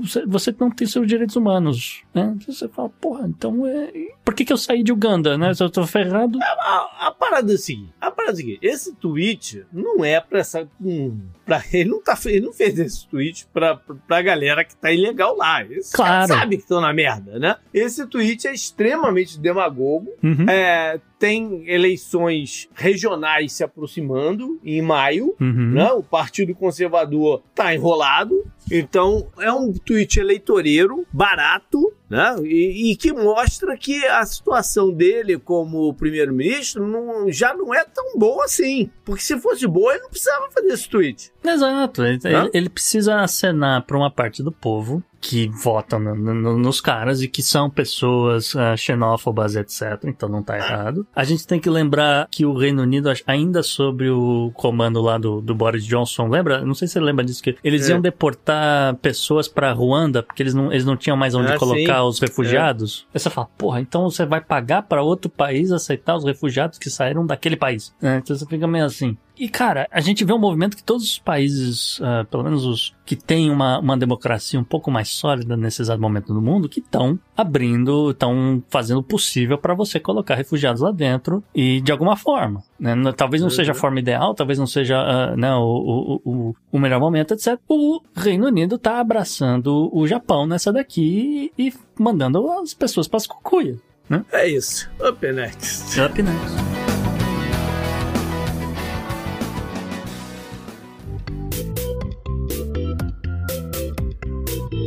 Vamos lá então pro segundo bizarro, porque primeiro foi o tweet do, do, do Surak. Agora qual é o bizarro oficial aqui, Gustavo? É, JP, é uma história pra lá de, de maluca, né? A gente tá no, no período do ano do Spring Break. Né? Uhum. Você trabalha com turismo, você deve estar trabalhando para um caramba, fazendo reservas de última hora pra uma galera aqui. É, mais ou menos, né? Eu, eu especificamente não, porque eu não lido com o mercado americano, Ah, né? Mas tá. o. É, mas a galera interna tá busy. Exatamente. A galera interna tá, tá, tá se desdobrando para arrumar hotel e, e ingresso para parque o Diaba 4 Uhum. essa época do ano. Pois bem, então o que aconteceu foi que um grupo de amigos, é, até onde se sabe, eram, não, não era a mesma família, era um, um grupo de amigos, quatro pessoas, todas elas pretas, sacola é ali entre 20 Uhum. e 30 anos pela, pelo que, pelas imagens, né? Porque eles não divulgaram muita informação por N motivos. Eles falaram, é Spring Break, JP, né? Spring Break, o que, Uhum. que eu vou fazer? Eu vou sair daqui da Carolina do Sul,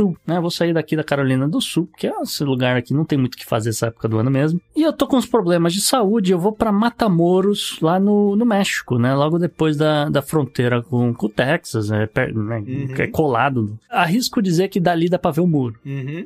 Fala, vamos lá, vamos comprar uns remédios, vamos aproveitar, a gente viaja o país, né? Aquela coisa bem americana. Aí chegaram no México, JP, né? E uma dessas quatro pessoas que eu mencionei, por um acaso, ela é mãe de seis crianças, seis menores. Uhum. E ela aproveitou que ela estava lá em Matamoros e falou: Eu vou fazer um procedimento médico que não foi revelado por N motivos, também não é da conta de ninguém. Foi lá Uhum. fazer um procedimento, ah, já que ela tá aqui no México e já que é muito mais barato, né? A gente entra na discussão disso depois. Tal, foi lá, fez o negócio dela, outra galera tava lá no bar, pá, não sei o quê. E eis que, de repente, JP, um grupo de sicários, possivelmente do cartel do, do Golfo, o chamado cartel do Golfo, que tá ali na- atuando nessa região Uhum. desde 1930. Os caras vão completar 100 anos de existência. Então, eu só queria deixar isso registrado. Os caras foram lá, rolou um tiroteio, sequestrou as quatro pessoas. Mas já sabe por que, que eles sequestraram essas quatro pessoas? Não- Então, JB, essa galera aparentemente foi confundida com um grupo de traficantes haitianos que seria jurado de morte desse cartel. Então, eu já fiquei imaginando a situação que existe aí um grupo de haitianos que de alguma forma chega nessa região do México, tá lá com drogas, o que quer que seja, e de alguma forma entra no Texas e, tá, sei lá, tava tirando o dinheiro desses caras, não sei, pode ter roubado esses caras, não sei, pode ter, não sei a treta dos haitianos com o cartel, mas eu, deve ser mais ou menos alguma coisa aí por aí, né? E aí os caras olharam, né, aquelas pessoas que estavam ali na paisana, não sei o que, sequestraram os caras, tá? Aí começou um, um bafafá. Né, o primeiro a, a- a se manifestar foi o próprio presidente do México, né, Manuel López Obrador, Uhum. Que falou: olha só, isso aqui é uma questão interna do México e eu vou resolver esse negócio aqui. Aliás, eu não, né? Eu, a, a gente vai resolver essa questão aqui sozinho. A gente não precisa de apoio dos Estados Unidos. Até porque o Obrador tá em campanha, né? Uhum. Tem motivos eleitorais dele querer mostrar força contra um cartel. Então o cara falou, eu, matou no peito e falou, deixa comigo. Hum? O FBI ficou, né, chateado, para dizer o mínimo, porque, obviamente, o FBI falou, né, eu resolvo isso aqui rapidinho, porque, claro, né, vou, vou investigar, vou, vou encontrar esses É, caras. O FBI não não pode atuar em solo mexicano, né? É, É, tem, tem alguns asterísticos lá dentro do, do acordo de né, comercial entre Estados Unidos, México e Canadá, o USMCA, Uhum. que permite colaboração, né? Então, desde que o México fala, não, tá, manda aí o DEA, manda aí o FBI, vamos aí fazer uma operação Uhum. e contra o cartel, não sei o quê. Então, desde que o México né, deu um ok, os Estados Unidos está lá fazendo as... Bom, de qualquer forma. A polícia mexicana começou a investigar, o FBI fez uma investigação paralela, né, sem fazer muito alarde, porque não podia atuar de fato. E eles chegaram à conclusão de que realmente os, os sequestradores tinham levado a galera errada. Uhum. Fa- Falar, "Ah, não tem nada aqui que justifique o que vocês estão fazendo, vocês estão malucos. O FBI, inclusive, falou que pagava 50 mil dólares se os sicários devolvessem esses reféns, etc. Então, é, ficou assim, né? Meio que no ar, mas era essa a situação. E aí, o desfecho? Aí no dia seguinte, JP, o Manuel Lopes Obrador aparece na TV dizendo que, olha, os reféns foram liberados. Não disse em quais condições rolou esse acordo, só disse que as, as pessoas foram encontradas num determinado local, né, e que era pra polícia ir lá buscar os caras, tá certo? Das quatro pessoas, dos quatro reféns que, que né, tinham sido sequestrados, dois morreram. Ei. Dois morreram. Mas já foram encontrados mortos ou morreram depois? já encontrado mortos. Era o cadáver dos caras tinha sido entregue ali no lugar aí que, né, que a galera denunciou pra polícia. Uma das pessoas, né, da, que sobreviveu tinha levado três tiros na perna. Então é dois num- numa perna e um numa outra perna. Essa sobreviveu. Ele sobreviveu, só que, né, porra, você tomar três Hum. tiros em cada perna, você perdeu muito sangue, ele estava ferido muito gravemente, ele precisava de um hospital.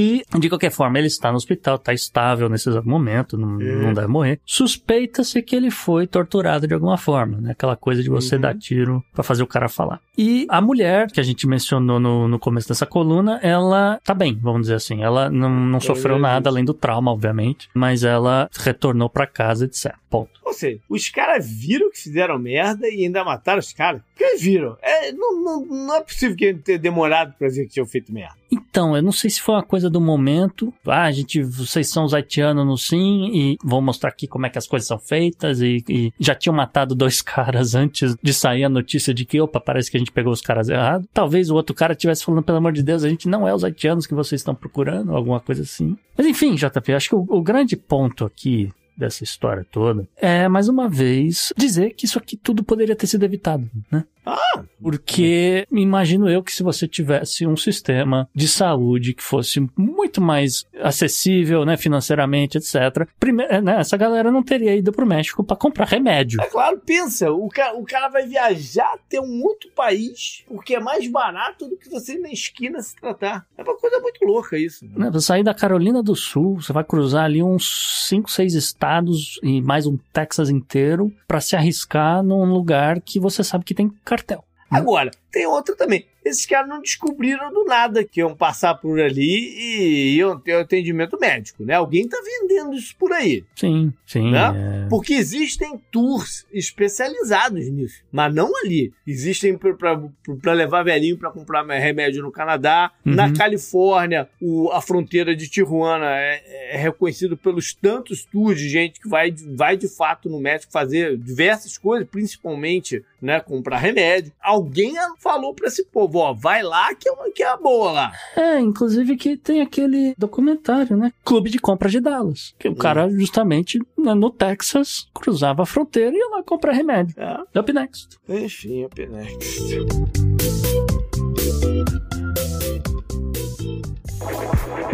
I'm a scientist as a woman in science. To be scientist. A ciência é delas.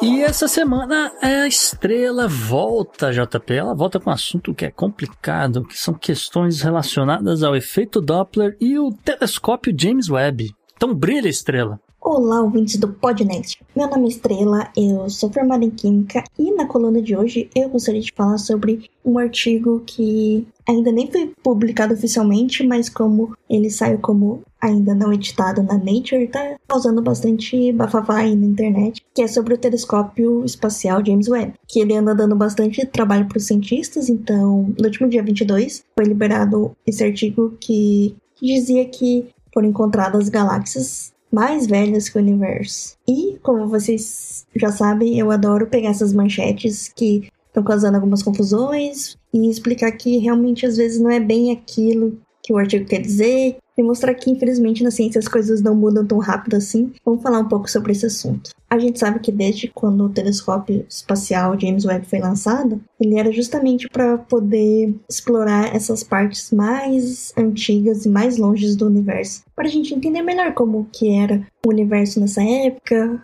como as, as coisas se formavam, principalmente porque o James Webb ele tem instrumentos que conseguem detectar a luz infravermelha que, diferente do Hubble, que era um outro telescópio bastante utilizado, só conseguia a partir da luz visível e do ultravioleta. E para explicar a diferença desses tipos de espectros, que também são das cores, eu acho legal a gente falar sobre o efeito Doppler. É muito fácil perceber o efeito Doppler no nosso dia a dia com ondas sonoras. Então, quando uma ambulância está se aproximando da gente, a gente ouve aquele som bem mais agudo, parece que o som está numa frequência maior. Quando a ambulância está se afastando da gente, o som fica mais grave porque a frequência diminui. Ou seja, quando está se aproximando, é como se ela estivesse achatando as ondas sonoras que estão na frente dela, e isso faz com que a frequência seja maior, por isso o som mais agudo. E com a luz acontece a mesma coisa, só que em vez de a gente né, perceber os sons graves e agudos, a gente percebe essa diferença de cores. Porque quando a gente pega o espectro eletromagnético, a gente tem uma lista que começa com frequências bem baixas, o comprimento de onda alta, que são, por exemplo, as ondas de rádios. Elas podem ter, tipo, centenas de metros de distância, um comprimento de onda, ou seja, a frequência dela é bem baixinha. Depois das ondas rádios, a gente tem ondas microondas, que são ondas um pouco menores. E depois a gente tem infravermelho, daí a gente tem as cores, né? Vermelho, laranjado, amarelo, verde, azul, anil, violeta e ultravioleta. E daí um pouco mais pra frente a gente tem raios cósmicos que tem a frequência muito mais alta e tal. Mas considerando essa faixa do ultravermelho até ultravioleta, por exemplo, se a gente considerar que algum objeto está se aproximando da gente, nós vamos perceber que a frequência dele será maior. Então a cor dele vai se deslocar um pouco mais para o azul, que a gente chama de desvio para o azul. E se for um objeto que está se afastando da gente, a gente vai perceber a cor dele um pouco mais para o vermelho, que a gente chama de desvio para o vermelho. Então, não é a cor exatamente dele, mas a gente sabe que é um objeto que está se afastando. Como qualquer objeto vai emitir essa luz, que se propaga em ondas, a gente consegue saber que o universo está se expandindo e a frequência que a gente vai observar outros objetos que estão longe, quanto mais para o vermelho eles forem, mais longe eles estão eles estão muito longe da gente. Então, o James Webb consegue pegar esse vermelho e consegue pegar o infravermelho, que é mais distante ainda do que o vermelho. Então, já conseguiu ultrapassar isso. Por isso que ele é tão importante para essas medidas de coisas que estavam lá no início do universo. Então, há 13 bilhões de anos atrás, ele consegue observar esses objetos que estão no infravermelho já. Que a gente não consegue mais ver a luz visível, por exemplo. Sendo assim, por isso que o James Webb está sendo usado para observar essas galáxias que são muito longe da gente. Então, esse artigo que saiu, ele, o nome dele é Uma população de candidatas a galáxias vermelhas massivas de 600 milhões de anos após o Big Bang, bem na história recente do universo. Esse artigo ainda é não editado, então talvez mudem algumas coisas, mas foi bastante interessante a gente, a gente ver esses resultados e ver também como é que as pessoas estão distorcendo um pouco as consequências. Porque o que, que os pesquisadores esperavam era que essas galáxias fossem pequenas e não muito massivas, porque é no início do universo e conforme vai passando os anos é que ela vai crescendo. Mas elas tinham praticamente o tamanho de uma galáxia como a nossa, como a Via Láctea, que é muito antiga, já tem 13 bilhões de anos, o que não era esperado para apenas 600 milhões de anos ter galáxias supermassivas e grandes e isso foi bastante surpresa, mas não para dizer que Big Bang está errado. Eu acho que é isso que as pessoas estão querendo distorcer um pouco. Isso talvez indique só que o jeito que a gente estuda a formação de galáxias é que precisa ser revista. E não tem nada a ver com o Big Bang, porque o Big Bang tem outras tantas observações que garantem que essa é a melhor explicação para o início do universo. Então, o James Webb foi lançado justamente para isso, para a gente tentar entender melhor algumas coisas que aconteceram no início do universo que a gente não tinha tanta certeza, não conseguia estudar. E esses resultados questionam só a formação das galáxias. Também é importante dizer que os resultados agora foram feitos usando apenas a fotometria, que é uma técnica mais fácil de se observar e não é tão segura assim. Normalmente a gente precisa de dados espectroscópicos para poder analisar e ter certeza exatamente se são galáxias, qual a idade delas e outras informações que a gente quer ter justamente para poder estudar isso. E o James Webb já está mandando esses dados para análise, mas talvez daqui seis meses, um ano, a gente tenha novos resultados para ver se realmente essas candidatas a galáxias são galáxias ou alguns outros cientistas estão tentando a hipótese de que são buracos negros supermassivos e também tentar entender por que, que esses buracos negros existiam nessa época, ou se é apenas algum buraco negro com poeira que está atrapalhando essa visualização do que a gente vê infravermelha. Então ainda tem bastante estudo para rolar ainda e é bem assim que a ciência é feita, assim, com vários tipos de dados diferentes que vão se somar para trazer um resultado mais confiável. Então, a princípio, saiu que realmente essas possíveis galáxias são maiores do que esperado, são supermassivas, o que não bate realmente com os dados teóricos. Mas agora é a oportunidade de poder rever e tentar aprender mais sobre formação e desenvolvimento de galáxias. E infelizmente não foi dessa vez que a teoria do Big Bang vai ser derrubada, mas claro que a ciência sempre está aberta para aceitar novos dados que comprovem as coisas e a gente sempre está revendo e melhorando nossos modelos e teorias científicas. Por hoje é só, pessoal. Obrigada. Me sigam nas redes sociais, é estrela. Muito obrigada e até a próxima.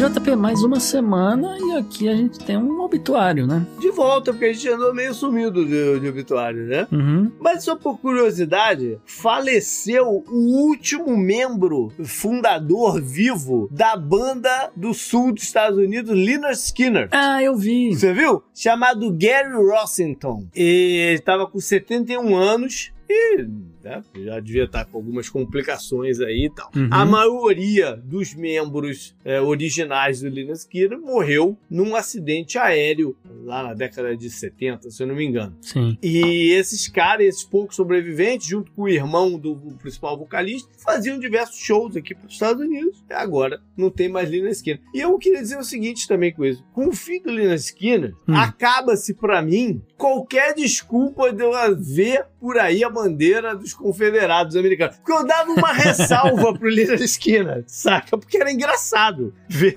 o- lá no, no, no, caras, a música deles era engraçada. Sim. A performance dele de palco era engraçada, então eu dava um desconto pra ele. É as músicas são satíricas, é bom que se diga. Eu tô falando isso porque, porra, eu viajei de férias semana passada e quando eu cheguei agora no sábado, Hum. eu cruzei com um cara no aeroporto vestido de confederado das cabeças aos pés, cara. Isso não tem o menor cabimento. Em Orlando? Tem o menor cabimento. Putz, É no aeroporto, cara. De, de, de Orlando. Isso, isso não tem o menor cabimento. Pra mim, acabou qualquer desculpa de bater o olho na bandeira do confederado. É. Up next.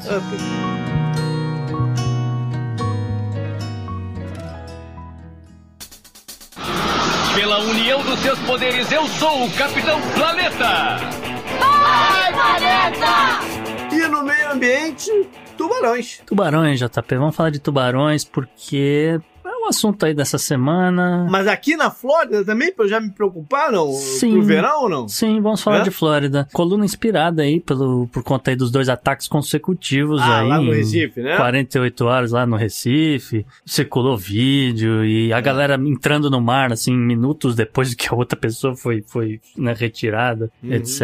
Então é importante, de repente, a gente falar um pouquinho de tubarões. Uhum. E assim, em primeiro lugar, é bom dizer que risco de sofrer um ataque de tubarão são baixos. Talvez não no Recife atualmente. Não, né? o Recife é justamente a exceção à regra, É. tá? Eu falo isso sem medo de errar. Mas o risco de você sofrer um ataque de tubarão é baixo. Qualquer área, vamos dizer assim, do litoral brasileiro, mesmo olhando o histórico de décadas, etc.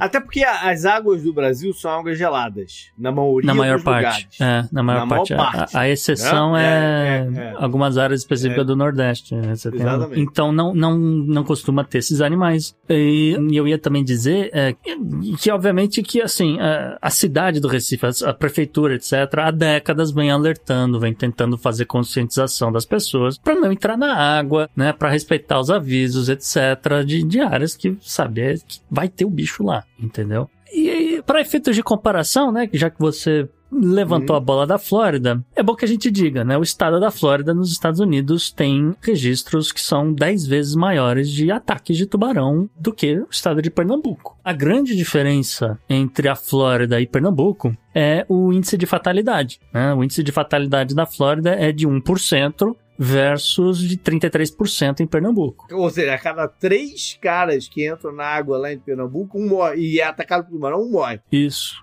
exatamente. E, assim, antes que alguém. Oh, o que, que acontece na Flórida que não morre ninguém e tal, não sei o que, eu só queria dizer que essa esse baixa fatalidade não significa que as pessoas não estão sofrendo, por exemplo, amputação. Ah, sim. É, eu só tô dizendo que, olha, ela, ela vai sobreviver. A gente não sabe dizer em quais condições. A gente já trouxe aqui várias histórias de Florida Man se ferrando porque Hum. foi, né, passou por um, por um perrengue com tubarão. Uma outra grande diferença entre o que acontece em Recife e, por exemplo, Key West, né, falando de Florida Man, tem a ver com a diferença de espécies de tubarão, JP, né? Então, em Sim. Recife, infelizmente, predomina a espécie de tubarão de cabeça chata, que é, um, é uma espécie que é muito grande e tem um poder de mo- mordida considerável. Aqui o West tem espécies de tubarões muito menores, então não é assim o, ah, meu Deus, é um bicho que, que realmente tá ali pra te matar. Mas mesmo assim, né, na Flórida, pelo menos 16 pessoas vão relatar aí que sofreram ataques não provocados de tubarões todos os anos na Durante Flórida. Um verão aí. É, normalmente no verão, aquela coisa. Um outro motivo de Recife ter tantas fatalidades se deve ao acesso das equipes de resgate a treinamentos adequados para a situação de resgate em alto mar, tá? Eu quero enfatizar esse em alto mar porque se tá ali na costa, se você consegue resgatar a pessoa sem precisar entrar ali num- numa lancha equipada, não sei o que, as chances de você sobreviver é muito maior. Nos Estados Unidos você tem equipes de resgate de mar muito mais equipada, muito mais treinada para fazer esse primeiro socorros, principalmente, tá? Com relação ao porquê nessa área do Recife ter tantos tubarões, isso é uma questão que muita gente me perguntou no Twitter, JP. Eu falo, pô, como é que tem tanto tubarão? Como é que tem, né? O que que tá acontecendo, né? Então, a primeira, a primeira coisa que é importante dizer é que normalmente existem áreas com tubarões que geralmente estão caçando, né? São áreas de canais entre os Uhum. recifes e o, e o oceano mesmo. E isso sempre teve. Sempre teve. Desde que eu sou pequeno, eu escuto casos de pessoas mordidas por tubarão lá. Sim, são, são áreas de 6, 8 metros que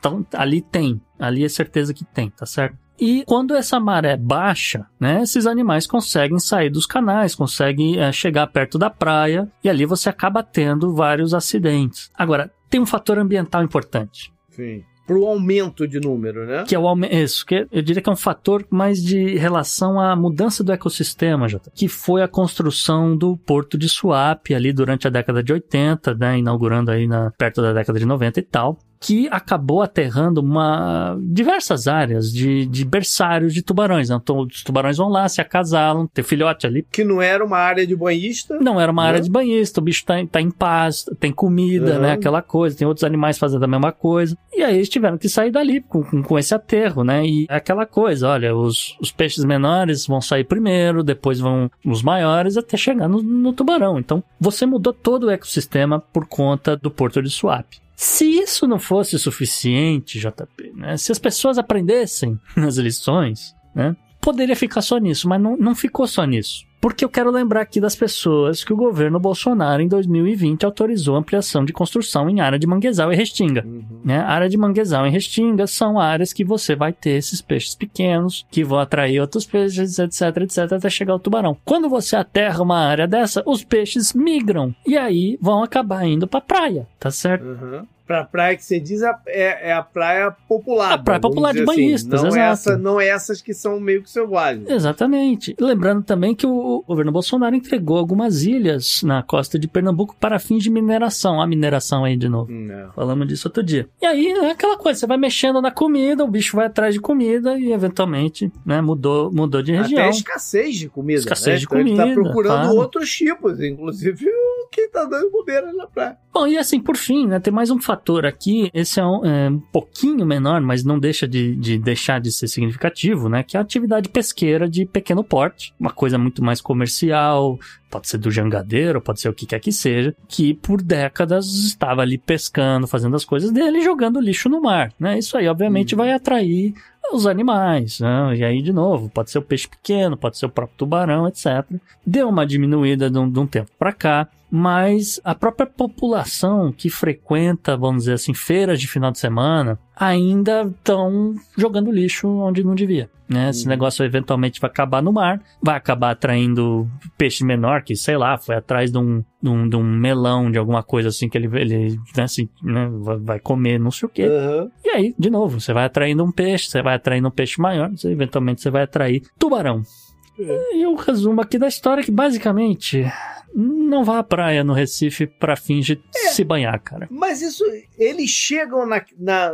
Porque lá em Pernambuco tem uma área turística importante que é Porto de Galinhas. Aí é sul. Né, que é colado em. Mas é pertinho de Recife, né? Coisa de meia hora de Recife. É, mais ou menos isso, mas é- não chega ao litoral sul. Eles não chegam lá. É possível que exista, mas não chega no litoral sul. É tanto que eu ia falar, inclusive, assim, com relação ao litoral sul, toda essa área, Porto de Galinhas, Tamandaré, Praia de Carneiros, não sei o que, até chegando em, em Maceió, é uma Uhum. área que você consegue realmente aproveitar, se banhar, etc. Tem os mesmos recifes naturais, aquela coisa toda. E não, você não corre tanto risco de se deparar com tubarão quanto, sei lá, em Boa Viagem e Piedade, o que quer que Sim. seja, na- no, no, no Recife. Ou aqui na Flórida.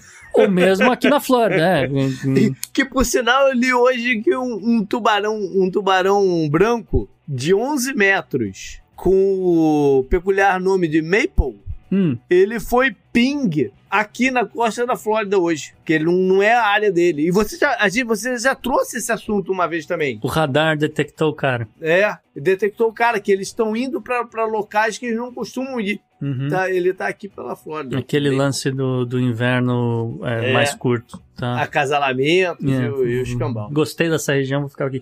Mas tem uma diferença grande aqui também, de novo. Porque o tubarão branco, ele, ele tá no oceano, ele tá em alto Ah, mar. sim, não chega perto da praia. Ele não vai chegar perto da praia. O que chega perto na praia é tubarão Mas de pequenininho. repente ele pode empurrar outros pra perto da praia. Ele- exatamente, ele acaba empurrando outros pra perto da praia, como por exemplo New Smyrna, que é um inferno de tubarão aqui na Flórida. pois é. Em contrapartida, Santo Agostinho não, não tem tanto tubarão assim, não. Que, que é quase do lado, né? Que é muito praticamente do lado, isso também. exatamente. É muito, muito engraçado isso. Daytona tem alguns que é. é, ma- Mas ali em New Smyrna é incrível. Isso. pega mais É a surfista, capital né? mundial. Uhum, É a capital mundial de, de, de presença de tubarão. uhum. É uma coisa impressionante. Acaba pegando mais surfista, mas é, é exatamente aqui é o exemplo do, do que você falou, de Porto de Galinhas. É, é perto, mas a- o berçário acabou mudando de É. lugar, a galera fica por ali mesmo, entendeu? Pedro. Up next.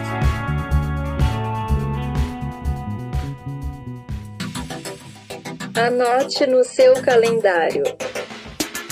E JP, o que você traz aí na agenda da semana, agenda do passado? Nenhuma eleição pra gente estar de olho. Quer dizer, até tem resultado de uma, porque na semana passada foi um programa um pouco diferente, né? Não, não, não teve agenda. Eu, eu ia mencionar a do Nepal, mas quando sair esse programa já, já, já vai ter rolado e de repente traz aí como um- Follow-up, um, né? um follow-up.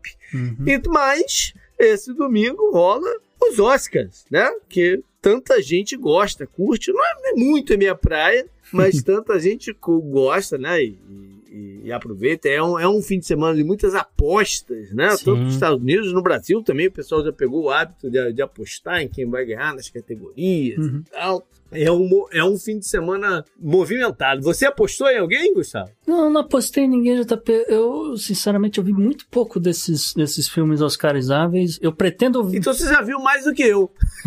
Eu vi, o- é, eu, eu vi, o, eu vi o triplo R, razões óbvias, eu vi o triplo R. Eu pretendo ver Babylon, que apareceu no canal de streaming que eu assino. Aham. E, cara, é ba- basicamente isso. Tá eu não assisti nada demais. Nem as animações eu, eu, eu assisti muita coisa. Mas eu- a gente certo. conseguiu montar aqui um programa que tem vários temas de, de filme, né? A gente falou de Tubarão, a gente falou de escândalos britânicos, a gente falou de sicários no México. E, então tá tá aí um programa em homenagem a Hollywood. Tá certo. Vamos lá para do passado, então. Vamos lá para março 13 de 2013, quando oficialmente foi instalado o Papa Francisco, após a renúncia abrupta do Papa Bento. Ou seja, a gente tem 10 anos de Papa Francisco. E o que eu noto é uma grande vontade dele de mudar algumas coisas, outras que talvez inicialmente não fossem prioridades, como casamento gay e tal, não sei o que, começaram a, a, surgir também. Mas eu noto também uma falta de poder, engraçado isso, né? De fazer as coisas acontecerem de fato, né? É, ele fala muito de mudar a cabeça, mas não consegue mudar o que está escrito e, e, as políticas mesmo da, da igreja. Da mesma forma como ele tenta ser um player, um influencer na política internacional, na geopolítica. Mas esse tipo já passou muito tempo, né? Então, vamos ver qual é o. É, o Papa Francisco, para mim, está sendo importante para ver qual é o, o real papel de um Papa hoje em dia. Março 14 de 1950. Nesse dia, o FBI lançou o que até hoje rola, o seu top 10.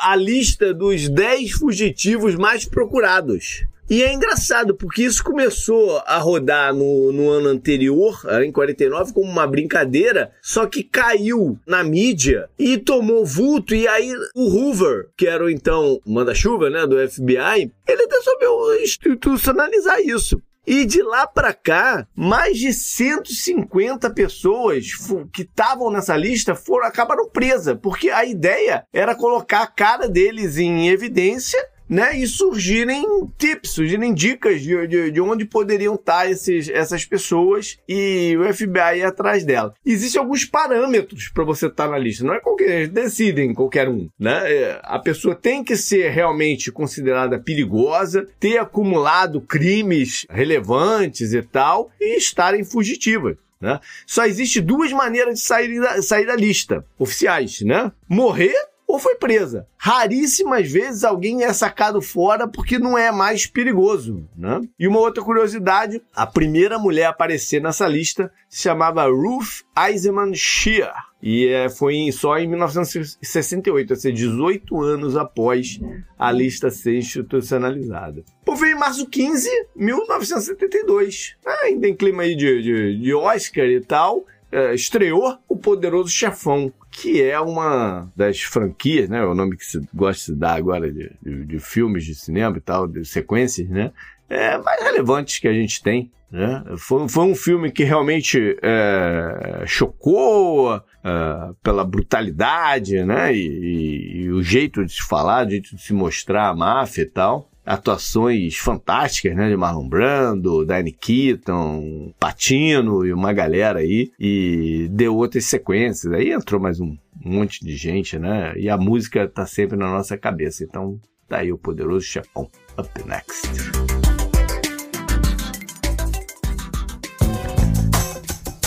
Esse eu recomendo para você. E JP, na Dica Cultural, a gente entrega aqui o espaço para os nossos convidados recomendar alguma coisa, o que eles quiserem. Então, eu não sei quem vai primeiro, Barreto ou Silas? Vai, um, dois, três, valendo. É, Dica Cultural, eu gostaria de indicar um filme que mexeu muito comigo, que foi o Fablemans o último filme do Spielberg. Estava concorrendo a alguns Oscars e provavelmente não ganhou nenhum.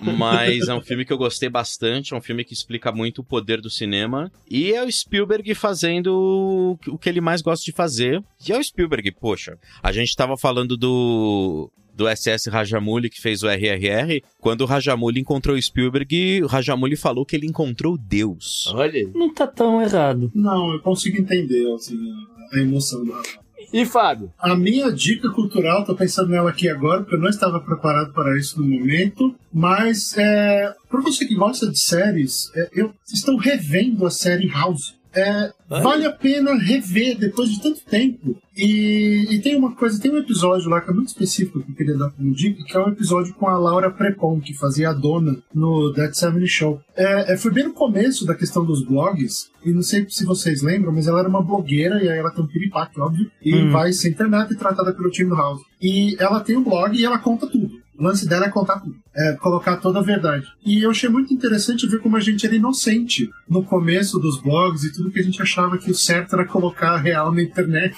e, e, hoje em dia, como a coisa mudou. né, como uh, esse registro de um momento em que o comportamento online era, era, era mais inocente, era mais honesto, vamos dizer assim, entre aspas, e como mudou para hoje. Então eu recomendaria uh, é. reassistir algumas coisas e esse episódio do House com a Laura Prepon é a minha dica cultural. Uma dica nostálgica. Nostálgica, nostálgica.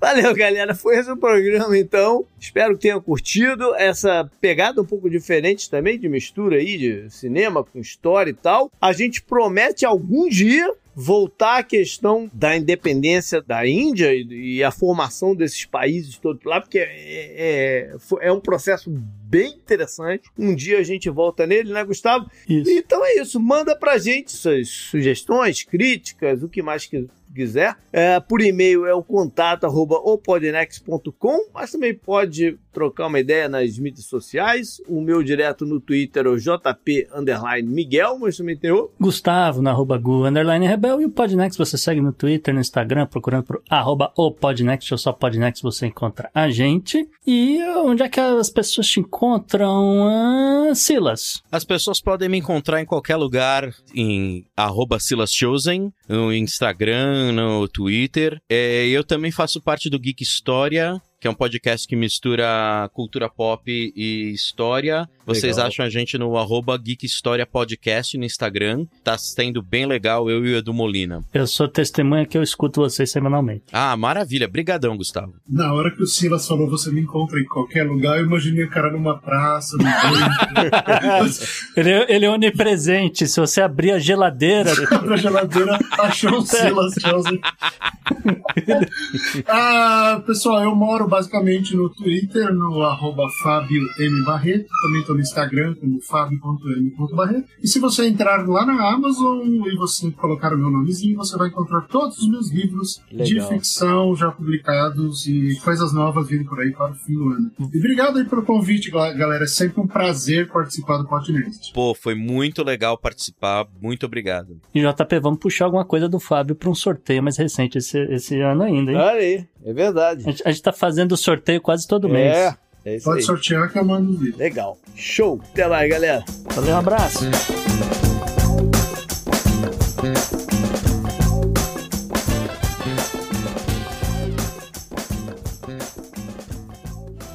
Este episódio foi editado por Atelas, soluções em áudio para podcasts. Encontre a Atelas nas redes sociais. É só buscar por arroba Atelas Edição.